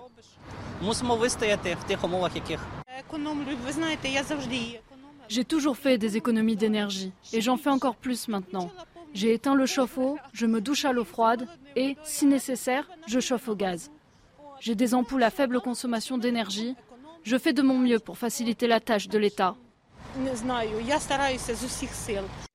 Voilà pour le rappel des titres de l'actualité. Il est 18h03, on est en direct sur CNews. Nous sommes avec Béatrice Brugère, secrétaire générale Unité Magistrat. Bonsoir, merci d'être avec nous. Euh, Grégory Geron, secrétaire général Unité GP Policier, merci Bonsoir. aussi. Maître Golnadel, Gilles William de son prénom, avocat, merci. Et Eric Revel, euh, journaliste. On, on, évoque évidemment ces obsèques de Lola, euh, des centaines de personnes, proches, élus et anonymes qui se sont réunis cet après-midi à Lillers, dans le Pas-de-Calais, euh, pour rendre hommage à cette fillette de 12 ans, une cérémonie très émouvante à la collégiale Saint-Omer. Euh, on va retracer euh, les grandes lignes de cette cérémonie avec euh, Kinson qui nous rappelle ce qui s'est passé aujourd'hui. Le cercueil orné d'un bouquet de fleurs blanches est porté à l'intérieur de l'église. Il est suivi par les parents, les frères et les proches de Lola.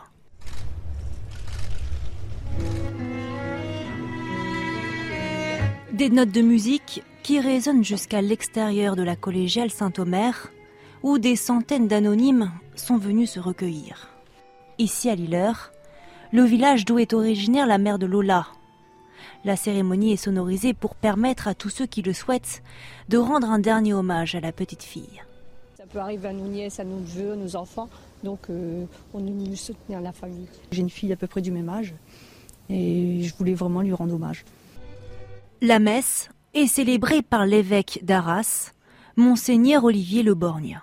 Lola est partie non seulement trop tôt, mais dans des circonstances absolument insupportables. Un ultime adieu empli d'émotion. Lorsque le frère de Lola prend à son tour la parole, il ne peut retenir ses larmes. Ma Lola, ma petite sœur adorée, j'ai même pas pu te dire à quel point je t'aimais. Le ministre de l'Intérieur Gérald Darmanin et d'autres élus étaient aussi présents dans l'église. La famille avait décidé d'ouvrir ses funérailles au public tout en réaffirmant la volonté d'honorer la mémoire de Lola dans la sérénité, le respect et la dignité, loin de toute agitation politique. L'inhumation dans le cimetière de Lilleur se fera dans la plus stricte intimité. Voilà, on va rejoindre euh, l'une de nos équipes, euh, Thibault Marcheteau et Laurent Sélarié. Bonsoir à tous les deux. La cérémonie s'est terminée il y a déjà un petit moment. Euh, il y avait beaucoup de monde, des anonymes, des gens qui souhaitaient venir se recueillir et entourer la famille Thibault. Effectivement, Laurence, ça fait maintenant deux heures que s'est achevée ici à Lillers cette cérémonie. La place de l'église a regagné son calme, mais toute l'après-midi, on a, on a pardon, rencontré des personnes âgées, des parents et même des enfants qui se sont rassemblés à proximité de l'église. Les 500 places de l'édifice n'étaient pas suffisants pour accueillir tout le monde. Alors, des centaines de personnes se sont réunies à proximité de l'église et ont pu suivre cette cérémonie grâce notamment aux haut-parleurs qui étaient installés par la mairie quelques minutes plus tôt. Ce que l'on retient de cette, euh, cérémonie, pardon, c'est le silence qu'on a pu observer avec Laurence Sélarié, un silence de recueillement et d'émotion autour euh, de, la famille de Lola et de la part de tous ces anonymes. Malgré la pluie, ils sont restés pour voir le cercueil de la petite Lola qui est passé devant eux, devant la foule, qui s'est ensuite dispersé une fois que le cortège est, euh, le cortège pardon, est passé devant, devant la foule. Beaucoup de ces anonymes ont déposé des fleurs, un mot, une bougie devant l'église pour témoigner de leur compassion euh, auprès de la famille de Lola. Merci beaucoup Thibault Marcheteau et Laurent Sélarié sur place à Lillers. Euh, vous êtes policier, Grégory Geron. Ce sont des moments extraordinairement difficiles euh, avec une population, une famille sous le choc évidemment, mais un traumatisme qui s'étend à toute la société. Et c'est pour ça que ce cas est vraiment exemplaire dans le sens le plus triste du terme évidemment. Euh, oui, forcément, parce que je pense que tout à chacun, on a une forme de euh, transfert euh, malgré tout par rapport à ce qui est arrivé à cette famille-là. C'est ça la réalité, c'est qu'on a toute une petite Lola autour de nous, qu'on soit parents, frères, etc. Donc évidemment que je pense que tous les Français aujourd'hui se sentent concernés par cette affaire-là, parce que déjà c'est extrêmement choquant et, en fait on a, déjà du mal à verbaliser ce qui s'est passé. Et, forcément, on, essaye de trouver une explication à ce qui est somme toute inexplicable, tellement mm. c'est violent, horrible. Tous les, enfin, on a pu prendre tous les mots pour essayer de définir ce qui lui est arrivé. Euh, donc, euh, donc évidemment, euh, voilà, c'est aujourd'hui quelque chose, voilà, je pense, où, qui est partagé par tous les mm. Français et on a tous une pensée pour, pour cette petite fille. Avant de parler de l'enquête, Béatrice Brugère, vous êtes magistrate. Il y a d'abord l'émotion, effectivement. Il y a un pays sous le choc et ça, c'est indéniable. Oui, bah, c'est exactement ce que vient de dire Grégory On a quand même affaire à, quelque chose de particulier euh, dans la barbarie et la manière dont les choses euh, se sont déroulées, en tout cas de ce qu'on en sait aujourd'hui. Et donc c'est plutôt sain qu'il y ait un choc dans la population et qu'après le bruit euh, de tout ce qu'on a entendu, il y a un peu de silence. Et pendant ce temps, la justice, elle, elle est discrète, elle continue à travailler. Mais ça veut dire aussi que c'est une pression qui nous oblige à trouver la vérité sur ce dossier, parce que c'est quand même un, dossier très particulier. Mmh. Et la justice, euh, là, a aussi, euh, euh, j'allais dire, un engagement très important pour toute la société de rendre cette justice, à défaut d'avoir pu protéger cette jeune fille. Maître Golnadel, le recueillement aujourd'hui, la semaine dernière c'était la polémique, aujourd'hui c'est le temps du recueillement. D'autre qu'aujourd'hui, c'est le temps du recueillement et seulement du recueillement. Ça n'invalide certainement pas ce que nous avons dit au préalable et ce que nous dirons demain. Mais on enterre une petite fille, on enterre une petite sœur, et on enterre une petite française. Mhm. Eric Revel, journaliste. Difficile d'ajouter. Euh, bon, à chaque fois que je vois le visage de, de Lola, je, j'ai l'idée que ce, ce, visage qui sera juvénile à jamais, par définition, c'est l'un des symboles les plus forts de l'innocence face à la barbarie. Et je crois que c'est ça qui suscite l'émotion en réalité aujourd'hui dans le pays. C'est qu'à la fois vous avez le visage de l'innocence face à la barbarie absolue et que le télescopage des deux est intolérable et inadmissible.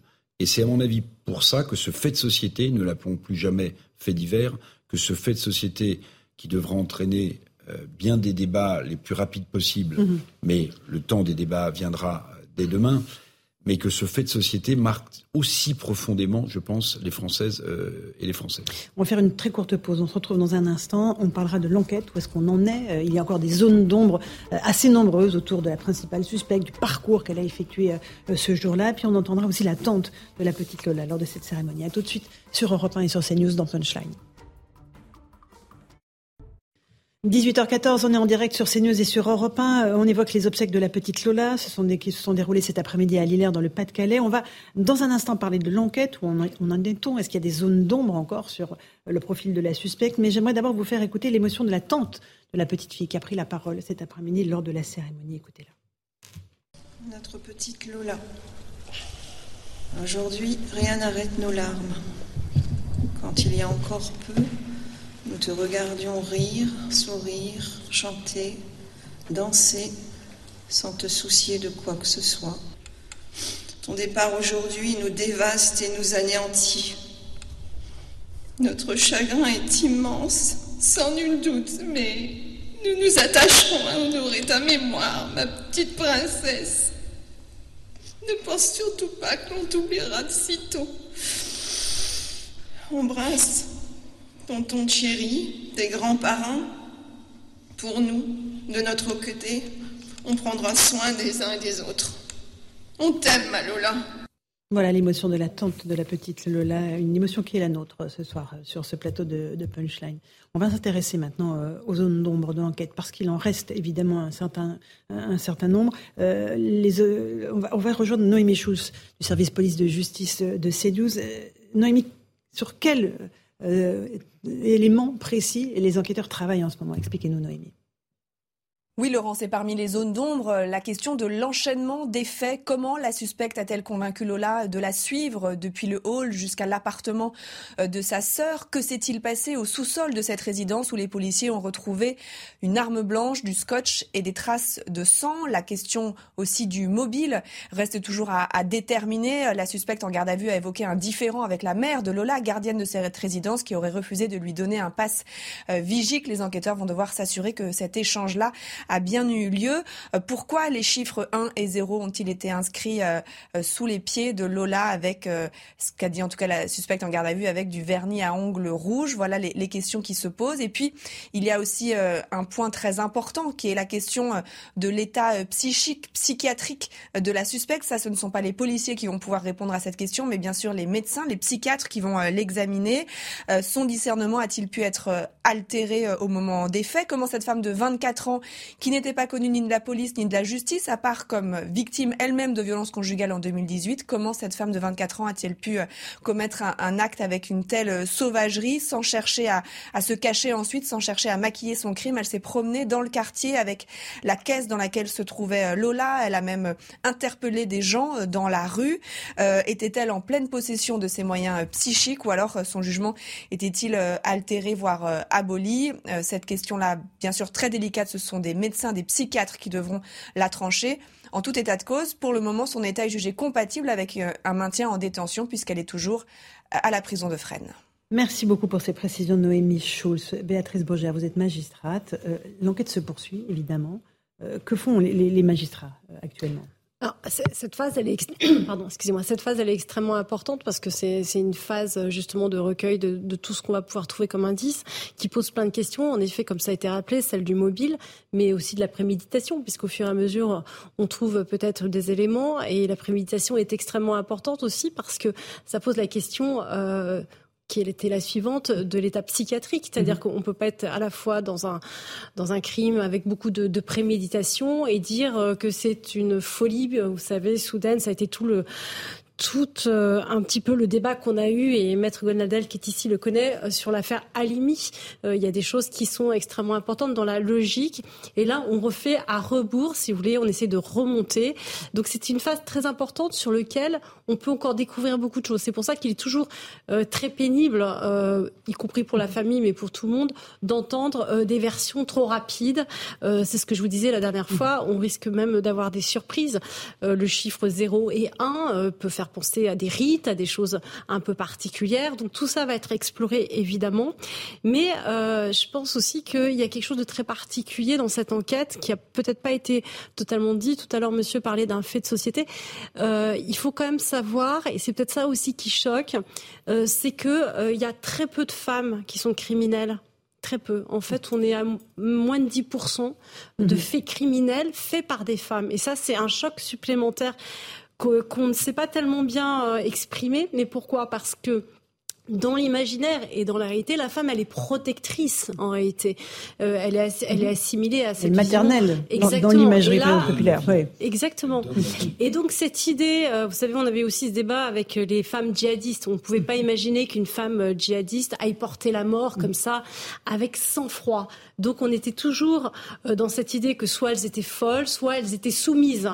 Et en réalité, on a du mal, et c'est un impensé de notre société, d'imaginer la femme criminelle. C'est quelque chose de supplémentaire.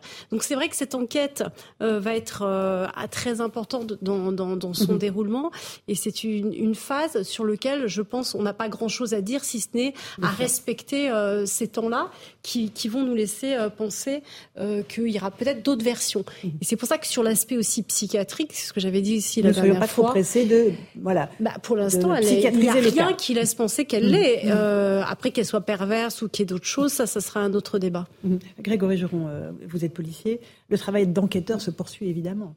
Il faut ramasser des preuves, il faut ramasser, euh, voilà. Euh, sous la pression, parce que parce que c'est une réalité. je dirais, que ce soit police et justice, pour le coup, on est on est sous les regards de l'ensemble de la société qui attendent justement des réponses. En premier lieu, évidemment, de la famille qui qui j'imagine, voilà, aimerait aussi savoir exactement ce qui s'est passé, parce qu'à défaut comme l'a dit Béatrice, d'avoir pu la protéger. Maintenant, il va falloir que la justice passe et qu'on explique, qu'on essaye de verbaliser euh, ce qui est, ce qui est aujourd'hui imprononçable, euh, clairement. Et, euh, et, la difficulté, je voilà, je vais pas, je vais pas aller beaucoup plus loin parce que c'est en effet, je pense, un temps qu'il faut respecter. Alors évidemment, le travail des médias, c'est d'en parler. Mm-hmm. celui des policiers, normalement, c'est aussi de protéger l'enquête. et, et, et, forcément. Mais c'est important de dire qu'elle se poursuit évidemment. Mais bien sûr. Il y a une collecte de témoignages. Mais je pense que tout, enfin, je pense que les moyens déployés pour le coup, honnêtement, faut pas douter qu'ils sont au rendez-vous très important et c'est bien normal et que forcément les policiers qui sont en charge de cette affaire-là, croyez-moi, pense qu'ils sont extrêmement investis pour essayer justement euh, au travers des réquisitions de la justice de pouvoir euh, mener la meilleure enquête possible, ou en tout cas d'essayer de ne pas laisser de côté euh, la moindre piste pour pouvoir donner un réel éclairage mmh. aux magistrats. Et dans la discrétion pour l'instant. Maître Golnadel? Non mais écoutez, on est d'abord dans un cas totalement atypique. donc on est obligé de conjecturer avec ce que nous savons. Alors, par rapport à ce que vous avez abordé vous-même, on peut imaginer, mais encore une fois, c'est pure conjecture de ma part, que la petite fille qui semblait, on voit dans une vidéo où elle était un peu hésitante. Oui, à entrer. À, suivre, cette femme. Peut-être qu'elle euh, était rassurée par le fait que ce fut une femme. Mm. On l'a élevée, on élève les enfants en disant voilà, s'il y a un monsieur qui te propose des bonbons. Mais là, c'était une dame. Mm-hmm. Donc ça peut expliquer une moindre, une moindre réserve. Ensuite, euh, Béatrice Brugère a raison. Il y a moins de, il y a moins de, d'assassins chez les femmes que chez les hommes. Mais par contre, il y a beaucoup de pédophiles. Et nous savons, il y a beaucoup de pédophiles. La pédophilie féminine est encore mmh. plus importante. On n'en parle pas, mais c'est ainsi. Et donc, comme nous savons, nous pensons savoir qu'il y a une connotation sexuelle, là aussi, et toujours dans la conjecture qui est la mienne, c'est une des explications. Pour le reste, j'ai vraiment aucune lumière. Mmh. Euh, sinon, effectivement, euh, Béatrice Brugère a raison. Euh, si, et comme dans l'affaire Alimi, ça aurait dû être, mmh. dès l'instant où il y a quelque chose de prémédité, ça ne peut pas, ça ne peut pas cohabiter mmh. avec un, moment de folie. Ça, c'est pas possible. Éric Revel. Bah, moi, comme je ne suis ni euh, homme de loi, ni magistrat, ni policier, j'essaie, euh, pardonnez-moi, mais de me mettre un peu à la, place qui est celle des parents euh, aujourd'hui et la difficulté que ça va être, c'est-à-dire à la fois vouloir connaître la vérité, finalement pour accompagner cette petite fille jusqu'au moment où l'innommable se produit, et en même temps découvrir avec l'enquête des détails absolument terrifiants qui vont, qui vont faire basculer cette famille dans une nouvelle horreur. Et ça, et ça, c'est un moment. Alors, j'imagine que vous connaissez euh, magistrats, policiers et avocats par cœur, mais c'est un moment qui doit être redouté, j'imagine, par euh, les familles. Encore une fois, connaître la vérité, Mhm. mais le luxe de détails qui va être donné par l'enquête que vont faire euh, les policiers et qui va nourrir le dossier des magistrats et qui va permettre aux avocats de plaider, ce luxe de détails do- doit être une sorte de, de moment terrifiant pour la famille qui va devoir affronter, j'allais dire, Un la autre- seconde Mhm. mort de, de leur Mhm. petite De la fille. Béatrice Brugère. Mais c'est pour ça euh, que c'est extrêmement important ce, ce que disait Grégory, euh, de, de respecter aussi, euh, et vous avez tout à fait raison, une forme de pudeur qui est attachée au secret de l'enquête. C'est-à-dire que le débellage, entre guillemets, ci et là, de quelques éléments sortis d'un contexte peuvent être terribles en, re- en retour, d'ailleurs pour la famille y compris, euh, d'éléments euh, qui, sont, qui, sont, qui vont être sordides. Et je pense que le secret de l'enquête, ce, ce moment de discrétion dont je parlais tout à l'heure entre le bruit et le silence, entre notre bruit et le silence de cette famille, son recueillement qui est tout à fait bon, euh, est extrêmement important. Pour autant, pour autant, euh, quand le sang coule, euh, l'encre aussi coule, et il y a quelque chose d'assez expiatoire pour la société euh, de, de pouvoir euh, partager cette émotion.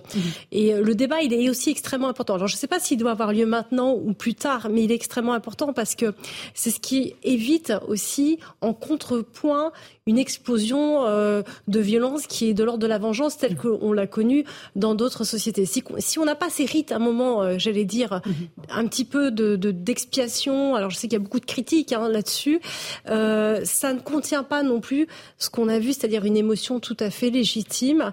Mais encore une fois, il ne faut pas tout confondre. Ce sont des champs différents qu'il faut respecter. Grégory Geron, euh, ça dépend évidemment des familles, euh, ça dépend des, des faits, mais est-ce que les policiers disent tout euh, à, à la famille? Est-ce qu'ils gardent une partie des choses pour eux? Euh, Comment ça se passe en vérité? Bah, non, là, les policiers euh, à ce stade-là ne disent rien de toute façon, rien du tout. Et heureusement qu'ils disent rien. Enfin, je- je- À la Oui, famille, la- hein. même à la la famille. famille, non, je vous non, parle de mais la non, famille, non, évidemment non, qu'ils disent même rien à la la fa- presse, Même la famille à ce stade-là de l'enquête. euh, D'ailleurs, les policiers n'ont pas à décider de ce qu'ils doivent dire ou pas. Ils sont entre guillemets dirigés par euh, les magistrats sur leur action. Enfin, ils investiguent en fait hein, clairement. Euh, mais non, non, euh, à ce stade-là, il n'y a aucun détail qui, euh, qui ressort. Et de toute façon, ça reste assez trouble. Mais c'est important, je le redis, parce que c'est vrai qu'il y a eu énormément de polémiques, euh, que ce soit sur les réseaux ou sur, ou sur les plateaux télé, sur, sur certaines informations qui sortaient. Euh, Oui, mais elles sortent ces informations. Oui, elles, elles sortent. sortent. pas de nulle part. Mais, on est d'accord, mais je, je suis le premier, euh, honnêtement, à le déplorer. euh, Enfin, clairement, je vous le dis, je le dis sincèrement, Bah oui. c'est pas un coup de gueule, mais je C'est des PV d'audition qui sortent, on Je est bien, d'accord. mais Voilà. oui, non, mais on va, se- oui, évidemment. Et, et moi, je, je suis toujours très prudent, mais vous le savez, hein, sur, euh, sur là-dessus, Parce que j'estime en effet que euh, on a ce rôle-là à jouer, même si c'est difficile à comprendre pour la société, mais on a Mhm. et la justice et la police à ce moment-là un rôle très important à, à- à tenir, euh, qui est justement dans la manifestation, manifestation de la, De la vérité. Et cette vérité-là, elle mérite juste euh, un peu de temps, Bien et elle n'est pas évidemment Moi, sur les moi, mêmes. la question voilà. que je me posais, c'est euh, le policier investigue, le magistrat constitue le dossier, l'avocat euh, plaide Défend. et défend. Euh, Est-ce que euh, on, on évite que la famille, dans le dossier qui va être investigué par les policiers, ait accès absolument à tous les détails sordides ma question, Parce ouais. que non, mais c'est la question que, que je me pose. mais, euh, je, bah, je vous réponds. Euh, Maître quand, quand on a, quand on a le dossier, euh, moi je suis partie civile, je suis, je suis toujours pour les parties civiles, je suis pas pour les, pour les assassins, mais il est normal qu'ils soient défendus aussi. Mais quand on a le dossier et qu'il euh, recèle des, des détails qui sont extrêmement gênants, ben on prévient la famille. Euh, Moi, On je- prévient la famille, vous prévient- avez la on prévient- possibilité. On prévient la famille. ben, on a le dossier au cabinet. Mmh, sûr. Euh, on n'a pas le droit de le communiquer, mais la famille a le droit, elle a le droit de le lire. Moi, je dis toujours, je vous conseille pas de lire ça, ça, ça, et ça. Et en général, J'ai jamais, j'ai jamais Mm. vu une famille euh, Mm. très avide De ce avoir type ce de genre détails. de détails. Euh, Béatrice Brogère. Après, on le sait, euh, c'est des dossiers qui partent aux assises où la procédure est orale et malheureusement euh, toute la procédure Plus les photos. plus les photos et là ce sont des moments absolument épouvantables où en général les familles sont accompagnées ou en tout cas on essaie de les préparer à ce mo- moment mais c'est une c'est- c'est- c'est- c'est- je pense que c'est même le moment le, le plus, euh, Plus dur, le, le plus, paradoxalement. le plus difficile. Moi, je voulais juste revenir si- juste une minute sur quelque chose sur la communication, parce qu'on en parle beaucoup.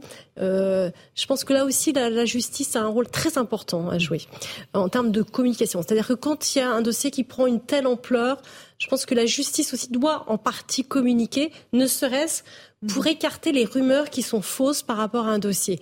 Je dis pas nécessairement pour donner ce qu'il y a dans le dossier, parce que ça, ça appartient évidemment euh, après au procureur euh, de voir ce qu'il peut dire et ne pas dire.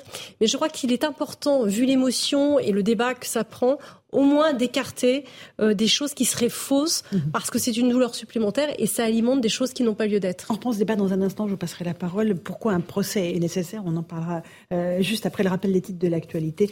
Euh, il est 18h30, on est en direct sur CNews et sur Europe 1 et Sandra Chambaud nous le fait.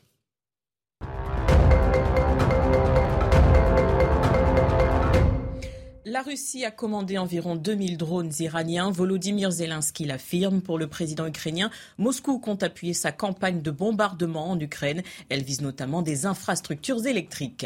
Les grévistes CGT de la raffinerie Total Énergie de Fézin réclament un médiateur de la République. Ils souhaitent une réelle négociation avec la direction, mais pour cette dernière, elles sont terminées avec l'accord du 14 octobre dernier. Ce site dans le Rhône et celui de Gonfreville en Seine-Maritime sont les seuls encore touchés par la grève. A été reçu par le pape François au Vatican ce lundi. C'est la troisième fois depuis qu'il est président. Il était accompagné de son épouse Brigitte. Au centre des discussions, la guerre en Ukraine et les débats de société en France, comme l'accueil des réfugiés ou encore la fin de vie. Voilà, on fait une petite pause. Euh, Dans un instant, on se retrouve euh, sur le plateau de Punchline, CNews et Europe 1. On revient sur l'enquête euh, autour de la mort de la petite Lola. On parlera aussi de, de ces pompiers qui ont été violemment agressés à Tours. Quatre pompiers agressés par des jeunes devant un lycée. Ils disent leur colère ce soir. À tout de suite dans Punchline. 18h35, on est en direct sur CNews et sur Europe 1 dans Punchline. On, on évoque les obsèques de la petite Lola, l'enquête qui se déroule. On a été rejoint euh, par Eric Brocardi, porte-parole des sapeurs-pompiers de France. Bonsoir à vous. Bonsoir. On va parler dans un instant d'un autre dossier, celui de ces pompiers agressés à Tours, euh, qui euh, vraiment des pompiers qui sont sous choc, qui comprennent pas euh, ce qui s'est passé. Mais d'abord, en- encore un mot de, de cette affaire Lola. Les investigations se poursuivent. On l'a dit avec vous, Béatrice Brogère, vous êtes magistrate. Pourquoi est-ce qu'il est important qu'un procès se tienne? Pour la famille, pour la manifestation de la vérité, pour la mémoire de Lola Expliquez-nous. Alors, euh, oui, bien sûr, pour tout ça, mais surtout dans un procès, et euh, Maître Golnadel, qui est ici présent, le sait très bien, il se passe toujours quelque chose. C'est-à-dire que le procès, c'est aussi le lieu du débat et de la contradiction, et parfois la vérité, et de temps en temps, et on l'espère, émerge lors d'un procès.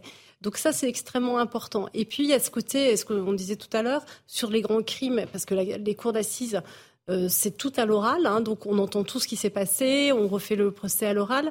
Euh, Il y a un côté carte, enfin, qui, qui, qui en fait, euh, oui, une forme de, de rituel qui est extrêmement important pour les crimes les plus graves, que les choses soient dites, soient débattues, soient entendues, soient publiques. Pour la famille, évidemment, c'est la recherche de la vérité et c'est aussi l'assurance d'être à la bonne place, c'est-à-dire reconnu comme victime et de voir le criminel reconnu comme coupable et sanctionné comme tel. Donc c'est vraiment extrêmement important parce que s'il n'y a pas de procès ou si le procès se, mal- se passe mal, alors là, ça ouvre euh, en fait la porte à, la- à la vengeance. Obligatoirement. À la... Donc le procès, c'est à la Mhm. fois un moment de vérité et c'est aussi un moment de, normalement, quand ça se passe bien, de pacification. Mhm. Maître Golnadel, c'est pour ça que quand il n'y a pas de procès, Non, mais- il y a une immense frustration des familles. Non mais attendez, il n'y a pas de doute que le premier but d'un procès, qu'il faut quand même pas le perdre de vue, c'est la sanction. Le reste, euh, le- l'effet de catharsis, l'édification de la société, tout cela c'est vrai, mais de manière centrale et première, c'est la sanction. Sauf que la vérité m'oblige à vous dire que dans notre société moderne, depuis l'abolition de la peine de mort et du fait que la peine de perpétuité n'existe plus, ce désir de sanction qui n'est pas la vengeance, qui est un désir de justice, n'est plus appréhendé de la même manière par les parties civiles, par les victimes. Il y a déjà euh, aujourd'hui dans un ressenti une sorte déjà de frustration. Euh, c'est terrible, mais je vous le dis parce que je le pense. Mais quand même, voilà, dans les, parents de Lola, euh, dans, quelques, dans, dans un an, dans deux ans, dans trois ans, je ne sais pas quand, et nonobstant le problème évidemment des experts, viendront rechercher la sanction qui apaisera un tout petit peu, mettra un tout petit peu. Et s'il n'y a pas de sanction De baume.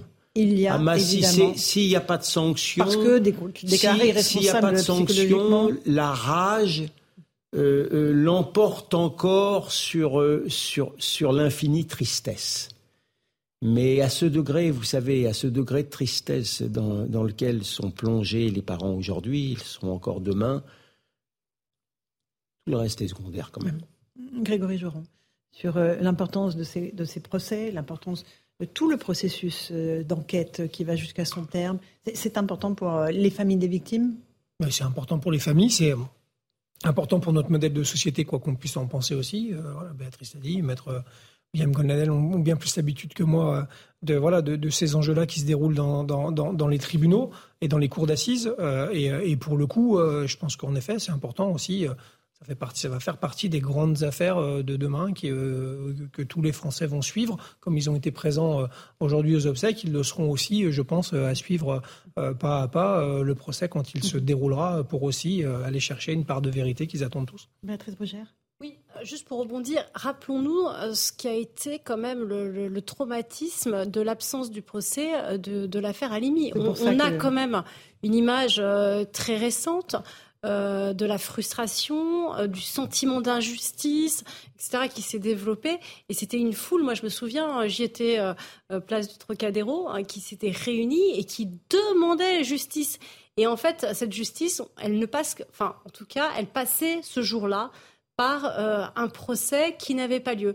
Donc c'est très important. On sent que tout ce, tout ce processus à la fois de vérité, et c'est tout à fait juste, on demande à la fin que le criminel soit puni. Et quand il n'y a pas de procès, ben, il n'y a pas justement la sanction euh, mm. qui, va avec, ou pas. Donc c'est extrêmement important. Et c'est vrai qu'on est sur le haut du spectre.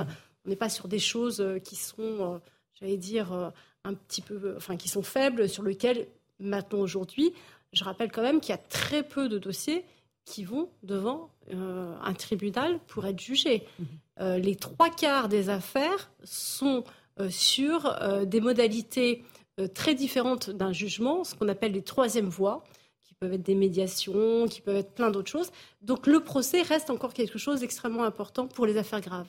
Il doit le rester d'ailleurs. Oui, bien sûr. Éric Revet, vous voulez bah, rajouter quelque chose? Ce sera sans doute les assises, donc un juré populaire. Moi, ce que, ce que j'imagine, c'est que ce juré populaire fait d'hommes et de femmes, pères et mères de famille pour un certain nombre d'entre eux, sera le réceptacle légitime de l'émotion nationale qu'a suscité ce crime épouvantable. Et à partir de là, euh, je pense que euh, la, pression euh, autour de ce crime horrible, la, pression médiatique, mais aussi la pression de la rue, on voit bien que les gens en parlent beaucoup, et bien que tout ça se retrouvera dans le, le, jugement de ces jurés populaires, parce que si ce n'est pas le cas, alors on pourra s'interroger sur à quoi sert un procès, même si Maître Golnadel n'aime pas mon raisonnement, c'est qu'en réalité, attention à ne pas laisser cours à la barbarie d'une société qui estimerait que précisément on n'a pas donné à cette femme, si elle est reconnue coupable, la peine qu'elle mérite. Parce que ce qui fait nos civilisations, c'est le fait d'avoir un avocat quand on est accusé, d'avoir un procès quand on est accusé. Si la peine pour la Vox Populi n'est pas exemplaire, alors il y aura un sujet. Mais le fait d'avoir un juré populaire, c'est peut-être justement l'assurance d'avoir des hommes et des femmes du peuple qui vont juger cette criminalité. Maître Goldnadel, je la, vois La vérité m'oblige à vous dire, et mon, expérience, et mon expérience, qu'aujourd'hui, euh, la barbarie, euh, elle n'est pas populaire. Le peuple est souvent un peu, au contraire, dans une manière de résignation et de sentiment d'impuissance. Euh, Béatrice Brugère, qui n'est certainement pas euh, un magistrat corporatiste et qui regarde euh, la justice française contemporaine avec un esprit tout aussi critique que le mien vous dira qu'au contraire, le, peuple est justement se sent abandonné. Euh, elle, faisait allusion. Non mais l'affaire Alimi, l'affaire Alimi par exemple. Mais là, je parle de la décision non, d'un jury populaire. L'affaire oui, oui, non mais justement l'affaire Alimi, la frustration de la famille et bien au-delà de la famille, c'est que nous n'avons même pas eu le droit d'avoir un jury populaire. C'est qu'on nous a expliqué euh, qu'il n'y avait plus, il n'y avait plus rien à voir. Et je peux vous dire que dans cette affaire, qui heureusement n'est pas représentative de toute la justice mmh, mmh. française, du début jusqu'à la fin, je n'ai vu que l'indifférence. Un dernier mot là-dessus, Béatrice Brugère Non, non, j'entends tout à fait ce que dit euh, Maître Goldadel. Je pense que euh, c'est extrêmement important de faire attention au processus maintenant qui se met en place, d'où aussi une certaine prudence sur euh, le profil psychiatrique, on l'a déjà dit, euh, et de ne pas aller trop vite, parce que ça aussi, ça peut influencer en bien ou en mal. Mais euh, je, reste, moi, très attachée, évidemment, à, ce processus qui est celui de la cour d'assises et que j'ai pratiqué en plus comme maître Gonadet, que je connais bien, et sur lequel je suis obligée de dire que parfois aussi, il n'y a pas que des belles surprises à la fin de ces procès, mais ça fait partie du processus, c'est notre façon de faire. Et euh, c'est vrai que les débats euh, sont extrêmement importants euh, pour toutes les parties. on, va parler maintenant de ces agressions de pompiers. Ça s'est passé à Tours, c'est pour ça que vous êtes là, Adrien, Eric Bocardi.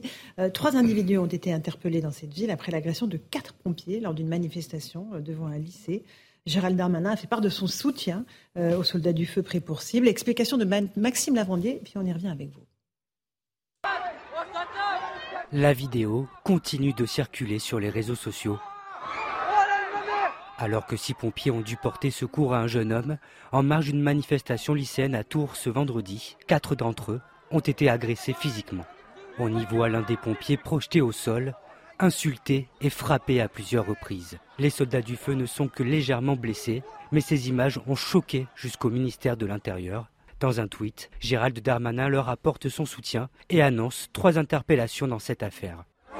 Anthony Chauveau, l'un des représentants syndicaux, dénonce des agressions insupportables. Nous y sommes confrontés, j'ai envie de dire, au quotidien. Là, c'est mis en évidence parce que, parce que pour nous, en tout cas en Indre-et-Loire, là, on, a passé un cap, hein. on est monté d'un cran en termes de violence envers les sapeurs-pompiers. L'une de ces interpellations serait en lien direct avec l'agression. Il s'agirait d'un mineur de 16 ans les pompiers de Tours ont de leur côté porté plainte. Éric Boncardi, comment on peut en arriver là?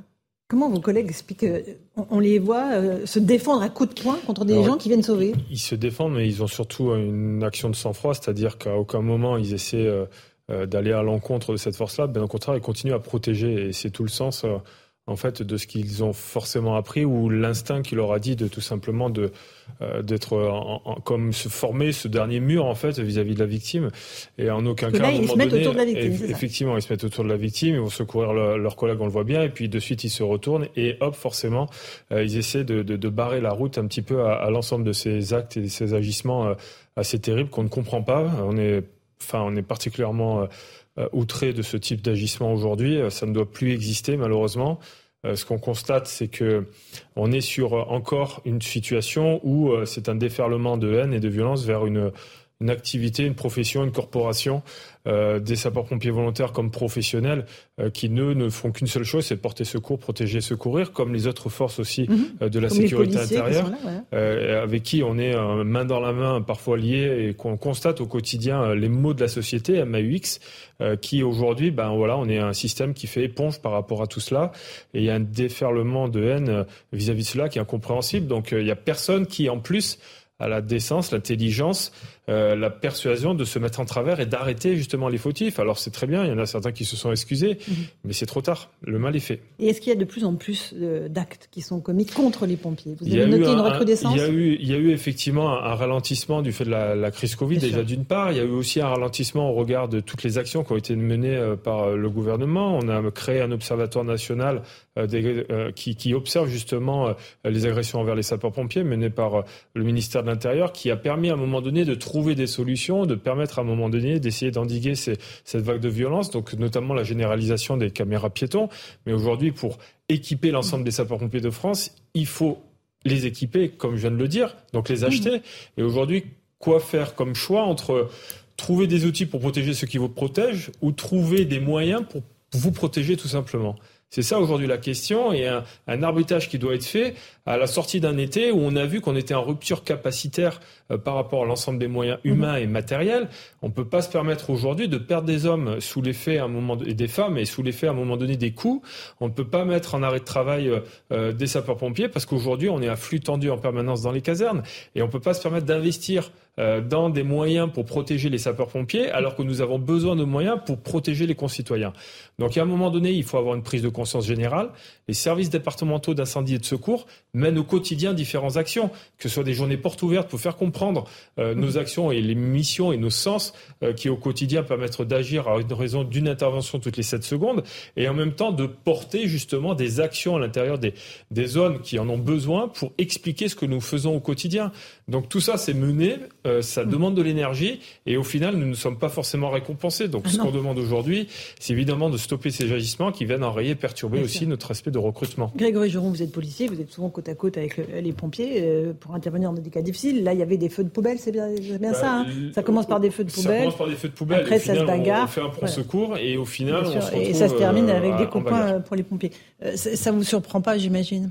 Non, mais, euh, mais en fait, euh, c'est ce qui est, ce qui est terrible, c'est l'image et le symbole que ça représente. Euh, mm. Encore une fois, enfin, je, je suis pas un grand professionnel des réseaux sociaux, mais il y, avait, il y avait quelque chose qui m'avait marqué cet été justement parce que par rapport à l'été qu'on passait les pompiers et on sait au péril de leur vie sur le sur le sur sur le face à, face à des incendies terribles, ça a été relayé tout l'été. Et j'avais fait un tweet parce que quand ils sont partis, quand une quand une colonne est partie d'un petit village du Sud-Ouest, ils avaient été applaudis par l'ensemble du village, etc. Et j'avais simplement dit qu'est-ce que c'est beau et malheureusement demain ils feront l'objet de caillassage dans les quartiers et euh, ou de ou de violence dans les manifestations. Ben voilà, c'était il y a euh, un mois et demi et on s'aperçoit que trois merdeux, pardon, je sais même pas comment les appeler, s'en prennent à des pompiers alors qu'ils sont en train de secourir quelqu'un. Je veux dire, il y aurait eu des CRS à côté, il y aurait eu une charge brutale. On aurait accusé les CRS de violence policière sur des, euh, mmh. sur des, sur, sur, sur des manifestants, qui plus est étudiants. Euh, c'est ça la réalité de, mm. notre, de notre société aujourd'hui. Mais je veux vous dire aussi mon regard de policier et de CRS. Pour le coup, j'aurais aimé être CRS euh, à 10 mètres de là et pouvoir faire une charge pour protéger nos collègues pompiers et, euh, et pas faire de prisonniers, comme on dit. voilà, c'est-à-dire un traitement républicain avec une, la force publique engagée qui s'arrête au bon moment. Voilà ce, qui, ce que qui ça aurait au bon moment, c'est important de le préciser. Oui, je le précise. Maître Goldnadel. cher monsieur, quand, avec votre discours, discours rationnel, en expliquant que vous êtes là pour sauver les gens, mais vous aggravez votre cas. Mais pardon de vous le dire, ils sont complètement dans l'irrationnel. Ils, frappent les pompiers, précisément parce que ce sont des pompiers. Et j'oserais dire des pompiers français, précisément parce que vous êtes là pour sauver les gens, et parce que vous avez aussi, vous portez un uniforme. Ne, l'oubliez pas ça. Vous êtes, vous êtes porteur d'un uniforme. Alors j'ai vu, je voudrais pas être dans la récupération, n'est-ce pas, mais j'ai vu un drapeau algérien. Il y avait ah. un jeune, il y avait un jeune qui avait un drapeau algérien. On se demande pourquoi, mais une chose est certaine. Une chose est certaine, ça ne le dérange pas, il est chez lui d'arriver avec un drapeau algérien. Il n'imagine pas un seul instant que quelqu'un va lui demander raison d'avoir ça. C'est un, c'est, c'est, euh, si j'ose dire, le détail qui tue. Tiens, encore juste à préciser une chose qui est importante, c'est euh, euh, le fait qu'aujourd'hui on, on, soit sur un service public qui soit encore humain au même titre que la mm. police, que les CRS, les gendarmes, euh, vers lequel nous allons au contact permanent. Donc nous sommes encore exposés. Je dis, je le répète, aujourd'hui, euh, tous les systèmes qui visent à déshumaniser l'ensemble des services ne nous arrangent pas, parce qu'on a l'impression parfois d'arriver d'être un défouloir total d'une certaine population, et qu'à partir de là, on n'a aucun moyen aujourd'hui de pouvoir lutter et tenter parfois d'enrayer, si ce n'est de trouver des moyens technologiques. Euh, ce qu'on essaie de, de dire et d'expliquer aussi, c'est que même si ça concerne aujourd'hui un groupe d'individus, mhm. il n'y en a pas un qui a un discernement précis pour dire oh stop les gars, euh, arrêtons, euh, c'est les pompiers, ils sont là pour secourir le collègue. Là, on comprend, on comprend strictement rien à ce qui se passe et on est, on est, on est vraiment pris dans cette vague-là d'imbécilité et de bêtises euh, qui permettent à un moment donné de faire une entrave au secours. Ah, mais la ça, foule, ça rend pas intelligent. Hein. Mhm. Béatrice Brugère, magistrate. Oui, bah, les faits. Alors, les faits sont pas nouveaux, hein, des atteintes aux pompiers. Moi, j'entends que vous dites que ça baisse grâce au Covid, mais tout, tout a baissé grâce au Covid. Euh, enfin, je veux dire, en termes d'agression ou des choses comme ça. Ce qui est intéressant, c'est de pas, c'est pas de prendre la séquence qui est, euh, qui est assez terrifiante d'ailleurs, c'est euh, de réfléchir sur la globalité. Euh, vous écrivez qu'il y a une hausse de 213% en 10 ans d'agression. Mmh. Il y a un problème d'échelle aujourd'hui, c'est-à-dire qu'on ne peut plus se permettre de commenter une affaire l'une après l'autre, ce qui intellectuellement peut être intéressant. Mais euh, il va falloir quand même, euh, vous dites je ne comprends pas, mais il va falloir quand même se poser les bonnes questions pour comprendre ce qui est en train de se passer dans cette société. Et on a quand même déjà des pistes de ce qui se passe dans cette mmh. société puisque ça a été très bien dit, tout ce qui représente l'autorité, mmh. on a même vu des médecins hein, qui intervenaient, hein, qui une forme d'autorité morale ou en tout cas intellectuelle, mmh. voilà, sont systématiquement attaqués, mais pas attaqués n'importe comment, parce que ce que l'on voit, c'est quand même des scènes de tout à fait de défouloir, de défoulement, voire d'hystérie euh, collective, euh, qui sont symptomatiques euh, d'une déliquescence quand même mhm. du contrat social. Et là, ça devient extrêmement grave parce que si vous avez une vision un peu globale, en effet, on voit même, alors nous, on n'est pas au contact, les magistrats, mais ça commence à venir. Mhm. C'est-à-dire que même dans les audiences, on commence à voir des violences qui arrivent. Donc, il y a vraiment un problème, alors ça fait un peu bateau le dire, d'autorité et de respect, qui doivent euh, nous interroger au-delà de la seule séquence que l'on voit aujourd'hui et se poser les vraies bonnes questions. Parce que là, sinon, euh, demain, on sera à 300%. Un tout petit mot, Eric Revel, et après, M. Bocardi.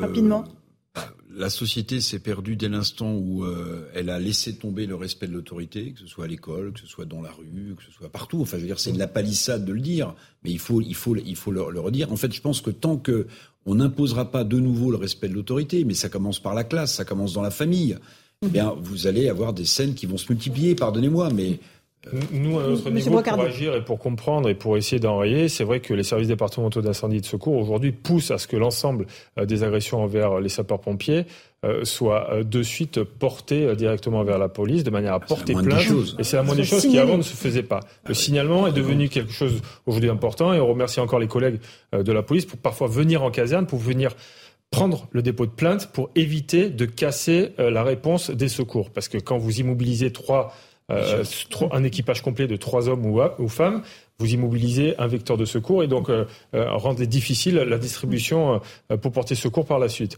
ce que l'on tient à dire aussi, c'est qu'au travers de tout ce que l'on mène et tout ce que l'on fait au quotidien, on affiche aussi les sanctions qui sont prises à l'issue, euh, on va dire, des, euh, des tribunaux pour permettre justement de tenter d'enrayer et de, mm. on va dire, dissuader ce qu'il en est. Et là, on doit féliciter aussi l'utilisation des réseaux sociaux de ce côté-là, parce qu'on voit le côté négatif, mais le côté aussi positif, c'est que ces réseaux sociaux-là permettent pour chaque département de diffuser toutes les peines qui sont à l'encontre justement de ceux qui agressent les sapeurs-pompiers. Mm-hmm. Et donc là aujourd'hui, il y a cette logique aussi d'affichage qui permet de temps en temps de réduire de manière on va dire, locales, euh, les problèmes justement liés à l'agression des sapeurs-pompiers. Mais c'est très éphémère. C'est éphémère et malheureusement, euh, ce genre de scène pourrait se, répéter euh, euh, et, on le regrette, hommage et, honneur évidemment à tous les sapeurs-pompiers de, France. Un dernier mot là-dessus, euh, Grégory Duron. Il, faut que je, monte monde solidaire. Ah bah évidemment, euh, pleine solidarité avec les camarades pompiers. Mais le pire, c'est que c'est que c'est que enfin, j'apprends qu'on va vous équiper de caméras piétons, quoi. Absolument. C'est ça, et ça vient un petit peu. Malheureusement, ça vient casser aussi notre politique et notre volonté de repression, de volontariat. quand on a besoin de 50 000, c'est pas forcément la meilleure image que l'on souhaite avoir. D'accord. Mais il faut mieux garder ce qu'on a fait eh cet été. Merci à tous les cinq d'avoir participé à Punchline. Une dernière information, l'Assemblée rejette la motion de censure de la NUPS euh, qui a été votée aussi par le Rassemblement national. Merci à tous les cinq. Dans un instant, sur CNews, c'est Christine Kelly et ses invités pour Face à l'info. Sur Europe 1, Raphaël Devolvé et Hélène Zelani pour Europe Soir. Bonne soirée sur nos deux antennes. Planning for your next trip? Elevate your travel style with Quince. Quince has all the jet-setting essentials you'll want for your next getaway, like European linen premium luggage options, buttery soft Italian leather bags, and so much more. And it's all priced at 50 to 80% less than similar brands. Plus, Quince only works with factories that use safe and ethical manufacturing practices. Pack your bags with high-quality essentials you'll be wearing for vacations to come with Quince. Go to quince.com slash trip for free shipping and 365-day returns.